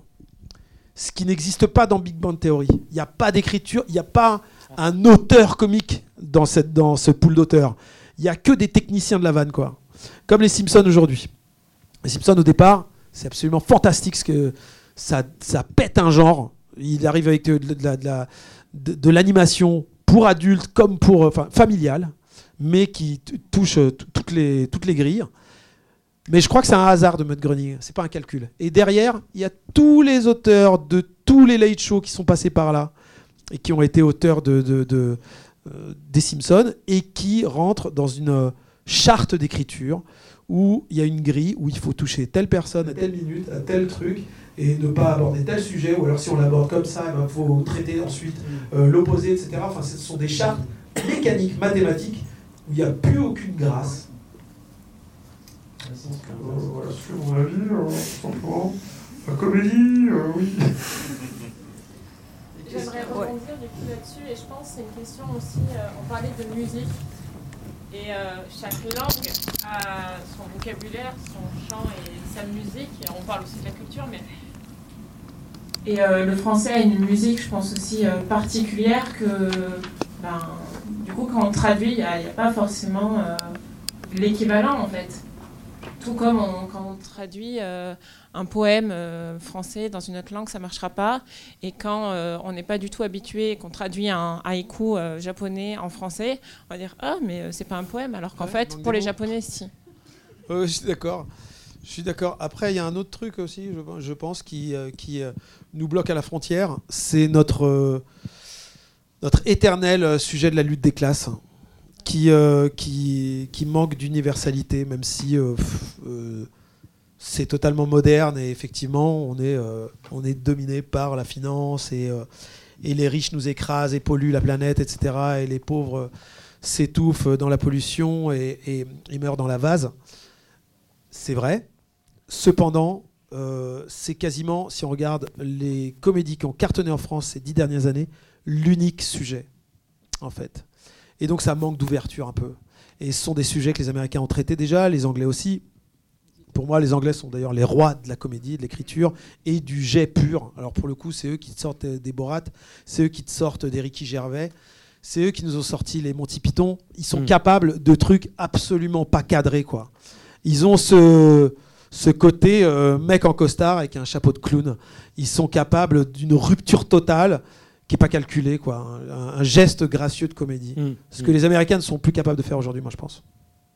Parce que les mecs, ils sont dans l'audience, ils sont dans Netflix, ils sont dans euh, quel cast on touche, quoi. Ça, c'est vraiment. Oui, vas-y. Euh, moi, je me demandais si vous aviez une, euh, une hiérarchie, pas euh, qualitative, mais personnelle, de, de style de blague que vous savez faire et, euh, et que vous aimez faire et d'autres que vous vous entraînez à faire. Et euh, s'il y a des comme ça, il y a par exemple l'humour noir ou alors l'absurde ou des choses comme ça où vous essayez de vous entraîner ou vous savez que c'est pas pour vous. Genre devant le miroir et tout. Alors, Ah, c'est un chinois, un américain. Euh, ah non, nul. Putain. Euh, non, en revanche, je hiérarchise effectivement. euh, C'est-à-dire que quand on fait euh, dans une conversation, on veut être drôle, une vanne de cul ou de cacaproute, comme j'ai fait tout à l'heure, c'est que euh, c'est le, le- le degré le plus bas en fait de l'écriture. On part de caca, cul, et ensuite on intellectualise, on devient un peu plus cérébraux. On parle de on, pédophilie. on devient sophistiqué quoi. Et après plus on, plus on devient sophistiqué, plus l'air se fait rare et moins il y a de spectateurs en même temps. Mais au niveau cacaproute, c'est là que tu rassembles le maximum. Tu finis dans, l'absurde, dans l'absurde, dans, dans- dans le, dans le dadaïsme quoi. Moi, moi, c'est intéressant. Et moi, c'est la situation. J'adore ça. J'adore mettre en place une situation qui ensuite euh, euh, va laisser euh, la place à parfois, oui, au corps, au burlesque, à l'hilarité. Il n'y a que ça qui m'intéresse. Vraiment, je viens au dialogue au dernier moment pour compléter. Et je l'ai travaillé énormément parce que j'adore ça et que je trouve que, bah voilà, je sais plus qui disait ça, mais à partir du moment où on prend le son, essayons de d'illuminer encore un peu plus, soit euh, d'une façon ou d'une autre, hein, en cohérence avec ce qu'on a fait avant. Mais je sais, moi, ce que, ce que je sais faire, ce que j'aime faire, et tout à coup, tout à coup, j'ai une situation qui se met en place et je me dis, là, ça va, je vais pouvoir aller très très loin. Tu parlais de la, scène du braquage. Au fond, il y a un truc qui l'a inspiré, c'est Woody Allen. C'est qu'à un moment, dans, dans un. Dans, euh, Celui qui a marié sa fille là Ah putain. Dans, euh, Savoir si c'était bien lui. non, non, non, non, vous savez, euh, il, il joue un agent, putain, Pierre. Putain, pardon, hein, j'ai. Tu te parles à la troisième personne, Qui est plus aussi brillant. J'oublie tout. Mais bon, il y a une scène où deux personnages fuient, se retrouvent dans une situation dont je t'en prie, c'est di- difficile. Euh, se retrouvent dans une situation, ils sont poursuivis, mais à Farrow Woody Allen et tout. Et ils se cachent dans un garage. Pour moi, c'est la comédie pure. C'est la définition de la comédie. Et ils sont, ils sont là trop, ils sont terrorisés et ils sont poursuivis par des mafieux. Et il y a un mec qui tire. Dans le garage, il y a un camion dans lequel il y a de l'hélium. Et chaque fois qu'ils vont parler dans cette. C'est quand il est agent. euh, putain. Oui, oui. Bon, bref, c'est pas grave. Et ils ont peur, mais quand ils parlent, leur voix, elle est, elle est distordue. Vous voyez? Donc c'est une situation hyper tragique de terreur, mais la voix qui sort et les gangsters qui disent sortez, etc. Et je me suis dit, c'est une définition euh, sublime de la comédie. Et au fond, j'ai l'impression que, sans, sans avoir fait exprès, je n'arrête pas de décliner ça. Dans Les Apprentis, à un moment, il y a une scène où il fallait qu'un personnage euh, euh, qui, se cache et qu'ils entendent des trucs, et je les ai mis dans un comme pour renouveler le burlesque ou le. Ah merde, il faut que ça s'arrête quoi. Mais le, on- le mec dans le placard, si vous voulez, le, truc classique du vaudeville, voilà. Je les ai cachés dans un carton euh, de déménagement. Le personnage déménage et les, deux personnages, le mec revient, se cache dans un carton de déménagement. Je savais qu'à l'intérieur du carton de déménagement, je pouvais leur, dire, leur faire dire les choses les plus sérieuses. Ça aurait une dimension légère et comique. Il n'y a pas longtemps, j'ai dû jeter à la poubelle une scène comme ça, où un mec fait de l'escrime et il a, tu sais, ce truc, euh, le masque euh, d'abeille comme ça, des, des mecs qui font de l'escrime. Et, et le gars est au bord de la dépression et à un moment, il se confie à son ami et il lui dit des choses terriblement euh, tristes, mais il a, le, il a le masque. Ça, il dit Moi, je suis perdu, ça a plus du tout, etc. Et J'imaginais que je pouvais lui faire dire n'importe quoi et être extrêmement sincère sur des paniques existentielles, sur des peurs, sur des, des peurs intimes, mais que comme le mec parlerait au titre, tu comprends ce que je te dis tout, et que l'autre ne verrait. Je savais que là, j'avais un espace incroyable euh, pour la comédie. Là, j'ai créé un film pareil pour enfants. On sait tout à coup qu'il y a une situation qui fait qu'on va pouvoir tirer, et moi j'adore ça, tirer et tirer comme, euh, comme là, jusqu'à amener une espèce d'épuisement du spectateur. à- voilà, ça, j'adore ça quand il y a un rire qui. Voilà. Moi, je me dis souvent que si la comédie est une forme d'art, le fou rire, c'est l'extase. quoi. C'est le moment où on amène les gens dans un truc. Là, tout à l'heure, j'avais un fou rire. Quoi. Et c'est un truc hyper gracieux. quoi. C'est un moment euh, précieux, quoi, magnifique quand on, quand on fait des comédies. Si on arrive à ça, à amener le spectateur là, il y a quelque chose qui est. Et donc est c'est là réussi. qu'il y a un artifice et où le, le- le spectateur est complice de cet artifice. Oui, oui, c'est ce qu'on appelle la. C'est pour ça que toi, tu as, eu... as tenu tout à l'heure, c'était drôle. Tu as dit attendez, il faut bien que je vous explique que vous- ce que vous allez voir. Mm. Machin croit que truc est bidule, bidule pense que machin est truc. Ok, à vous. Et là, le spectateur est complice de quelque chose. On appelle ça en dramaturgie euh, l'ironie dramatique, patati patata. Le spectateur, c'est un truc euh, que le. Le scénario secret. Que le mec euh, ne sait pas. Non, mais moi, j'ai beaucoup pas, appris hein. des gens qui avaient moi. appris. J'ai, non, mais j'ai beaucoup appris des gens qui avaient appris la dramaturgie et tout ça. Parce que moi, j'ai, appris euh, sur le tas. Et après, j'ai rencontré des scénaristes qui avaient aimé et étudié la dramaturgie et qui m'ont appris des trucs. J'ai pas forcément une, une- une ironie là-dessus sur le savoir-faire ou, euh, ou des gens qui tout à coup te disent tiens là ton récit stagne un peu, il faut que le personnage ne puisse plus revenir en arrière, soit coincé, etc. C'est des trucs, c'est récent, mais ça m'intéresse énormément quoi. Mais t'as des mecs qui corrigent tes scénarios? Tu fais lire et t'as as des retours? Non, j'écris avec quelqu'un, c'est-à-dire que euh, on écrit ensemble, on crée des situations et, et on avance ensemble. Et sur euh, En Liberté, par exemple, à un moment, le mec avec qui j'écrivais a dû partir faire son film. J'ai continué à écrire avec quelqu'un d'autre. Le mec a fait son film, il l'a monté, ensuite il est revenu, je n'avais toujours pas fini. Et oui. Et entre-temps, j'avais rencontré un scénariste qui m'a appris énormément. euh, qui me Donc t'as dégagé l'autre Lequel? Le premier qui était parti faire son Mais non, il est parti tout seul et après il est revenu. Oui, mais tu as, tu as fermé la Bah après, porte. je me suis trouvé dans une situation, on aurait dit un de mes films, j'essayais de garder les deux, de faire comme si les deux étaient passionnants, alors que forcément, il y en a un que vous préférez et tout, mais bon. Ah, c'était lequel que tu Ah, préfères super bien ce que tu veux dire. Qu'est-ce que tu disais et tout Parce que c'est filmé. J'aime les deux, maintenant j'écris- j'écris avec les deux. Mais ce qui était très intéressant, Ouais, mais visiblement, il y en a un que tu préfères. Non, j'aime les deux. Bah, c'est pas vrai, c'est pas ce que tu viens de dire. C'est Guillaume genre, ouais, c'est génial ce que t'as fait. Non, c'est le premier avec qui tu bossais. Moi, je pas. Comment il s'appelle? J'aime les deux. C'est pas vrai, ça se voit, tu mens. Il y a un truc qui est vachement intéressant. Incroyable, tu rougis, c'est bizarre. C'est qu'on doit. Très tout le monde bizarre, croit- Tout le monde croit qu'il existe des scénaristes miracles Ouais, ouais. et que des scénaristes, vous leur Il y en a un meilleur que l'autre. Arrête. Apparemment. Ah ouais, infidèle, et après il s'est dit, oh, non, c'est mais quand on même bien, la recommande des scénaristes. Attends, arrête. Putain, salaud. On recommande des scénaristes et le mec vous dit il est nul. C'est pas vrai. Il faut aussi savoir euh, écouter. euh, voilà. Comment tu t'en sors mal C'est horrible. Voilà. Bon, je sais même plus. ce Bah que là, il le saura en tout cas, le, le mec avec qui t'avais démarré le. Non, mais- Qu'il est nul. Je sais plus ce que Enfin, qu'il est moins bon, quoi. Non, non, Enfin, non. tu vas deux- plus l'appeler. J'ai appris énormément, si vous voulez pas en revenir à ça pour être sérieux, parce que bon, quand même. Ouais, c'est filmé. J'ai appris. Putain, je sais plus ce que je disais. Ah ouais, t'es foutu, mon J'ai appris à. Enfin, j'ai été très enrichi par ça, par ce savoir-faire qui pourrait paraître un petit peu euh, étroit, si vous voulez, etc. Right. On, peut se on peut se servir de, de certaines clés. Non, mais c'est un truc très anglo-saxon, c'est dire putain, il y a moyen d'amener une scène un peu plus loin, il y a moyen d'amener une situation Avec un peu autre auteur. D'accord. On fait rien contre ça. Non, non, bah, bien sûr, il n'y a pas aucun problème. Très bien. Non, mais voilà. Non, c'est fini. Ah Il n'y a, merde. pas une- y a pas une question encore? Faut, faut qu'on rende la salle. Ou alors c'est vraiment une question euh, à réponse unique. Faut que je vois mes enfants. Une question à réponse unique. Ça va être dur. Bien sûr. Ah, bravo. Pardon, Right. c'est Broadway Danny Rose. ouais. Vous allez dire le nom des deux scénaristes. Mais pour moi, la comédie, c'est ça, c'est l'hélium.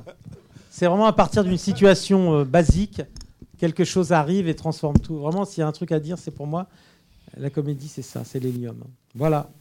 Hein T'as là, là, hein Bon, très bien, merci beaucoup.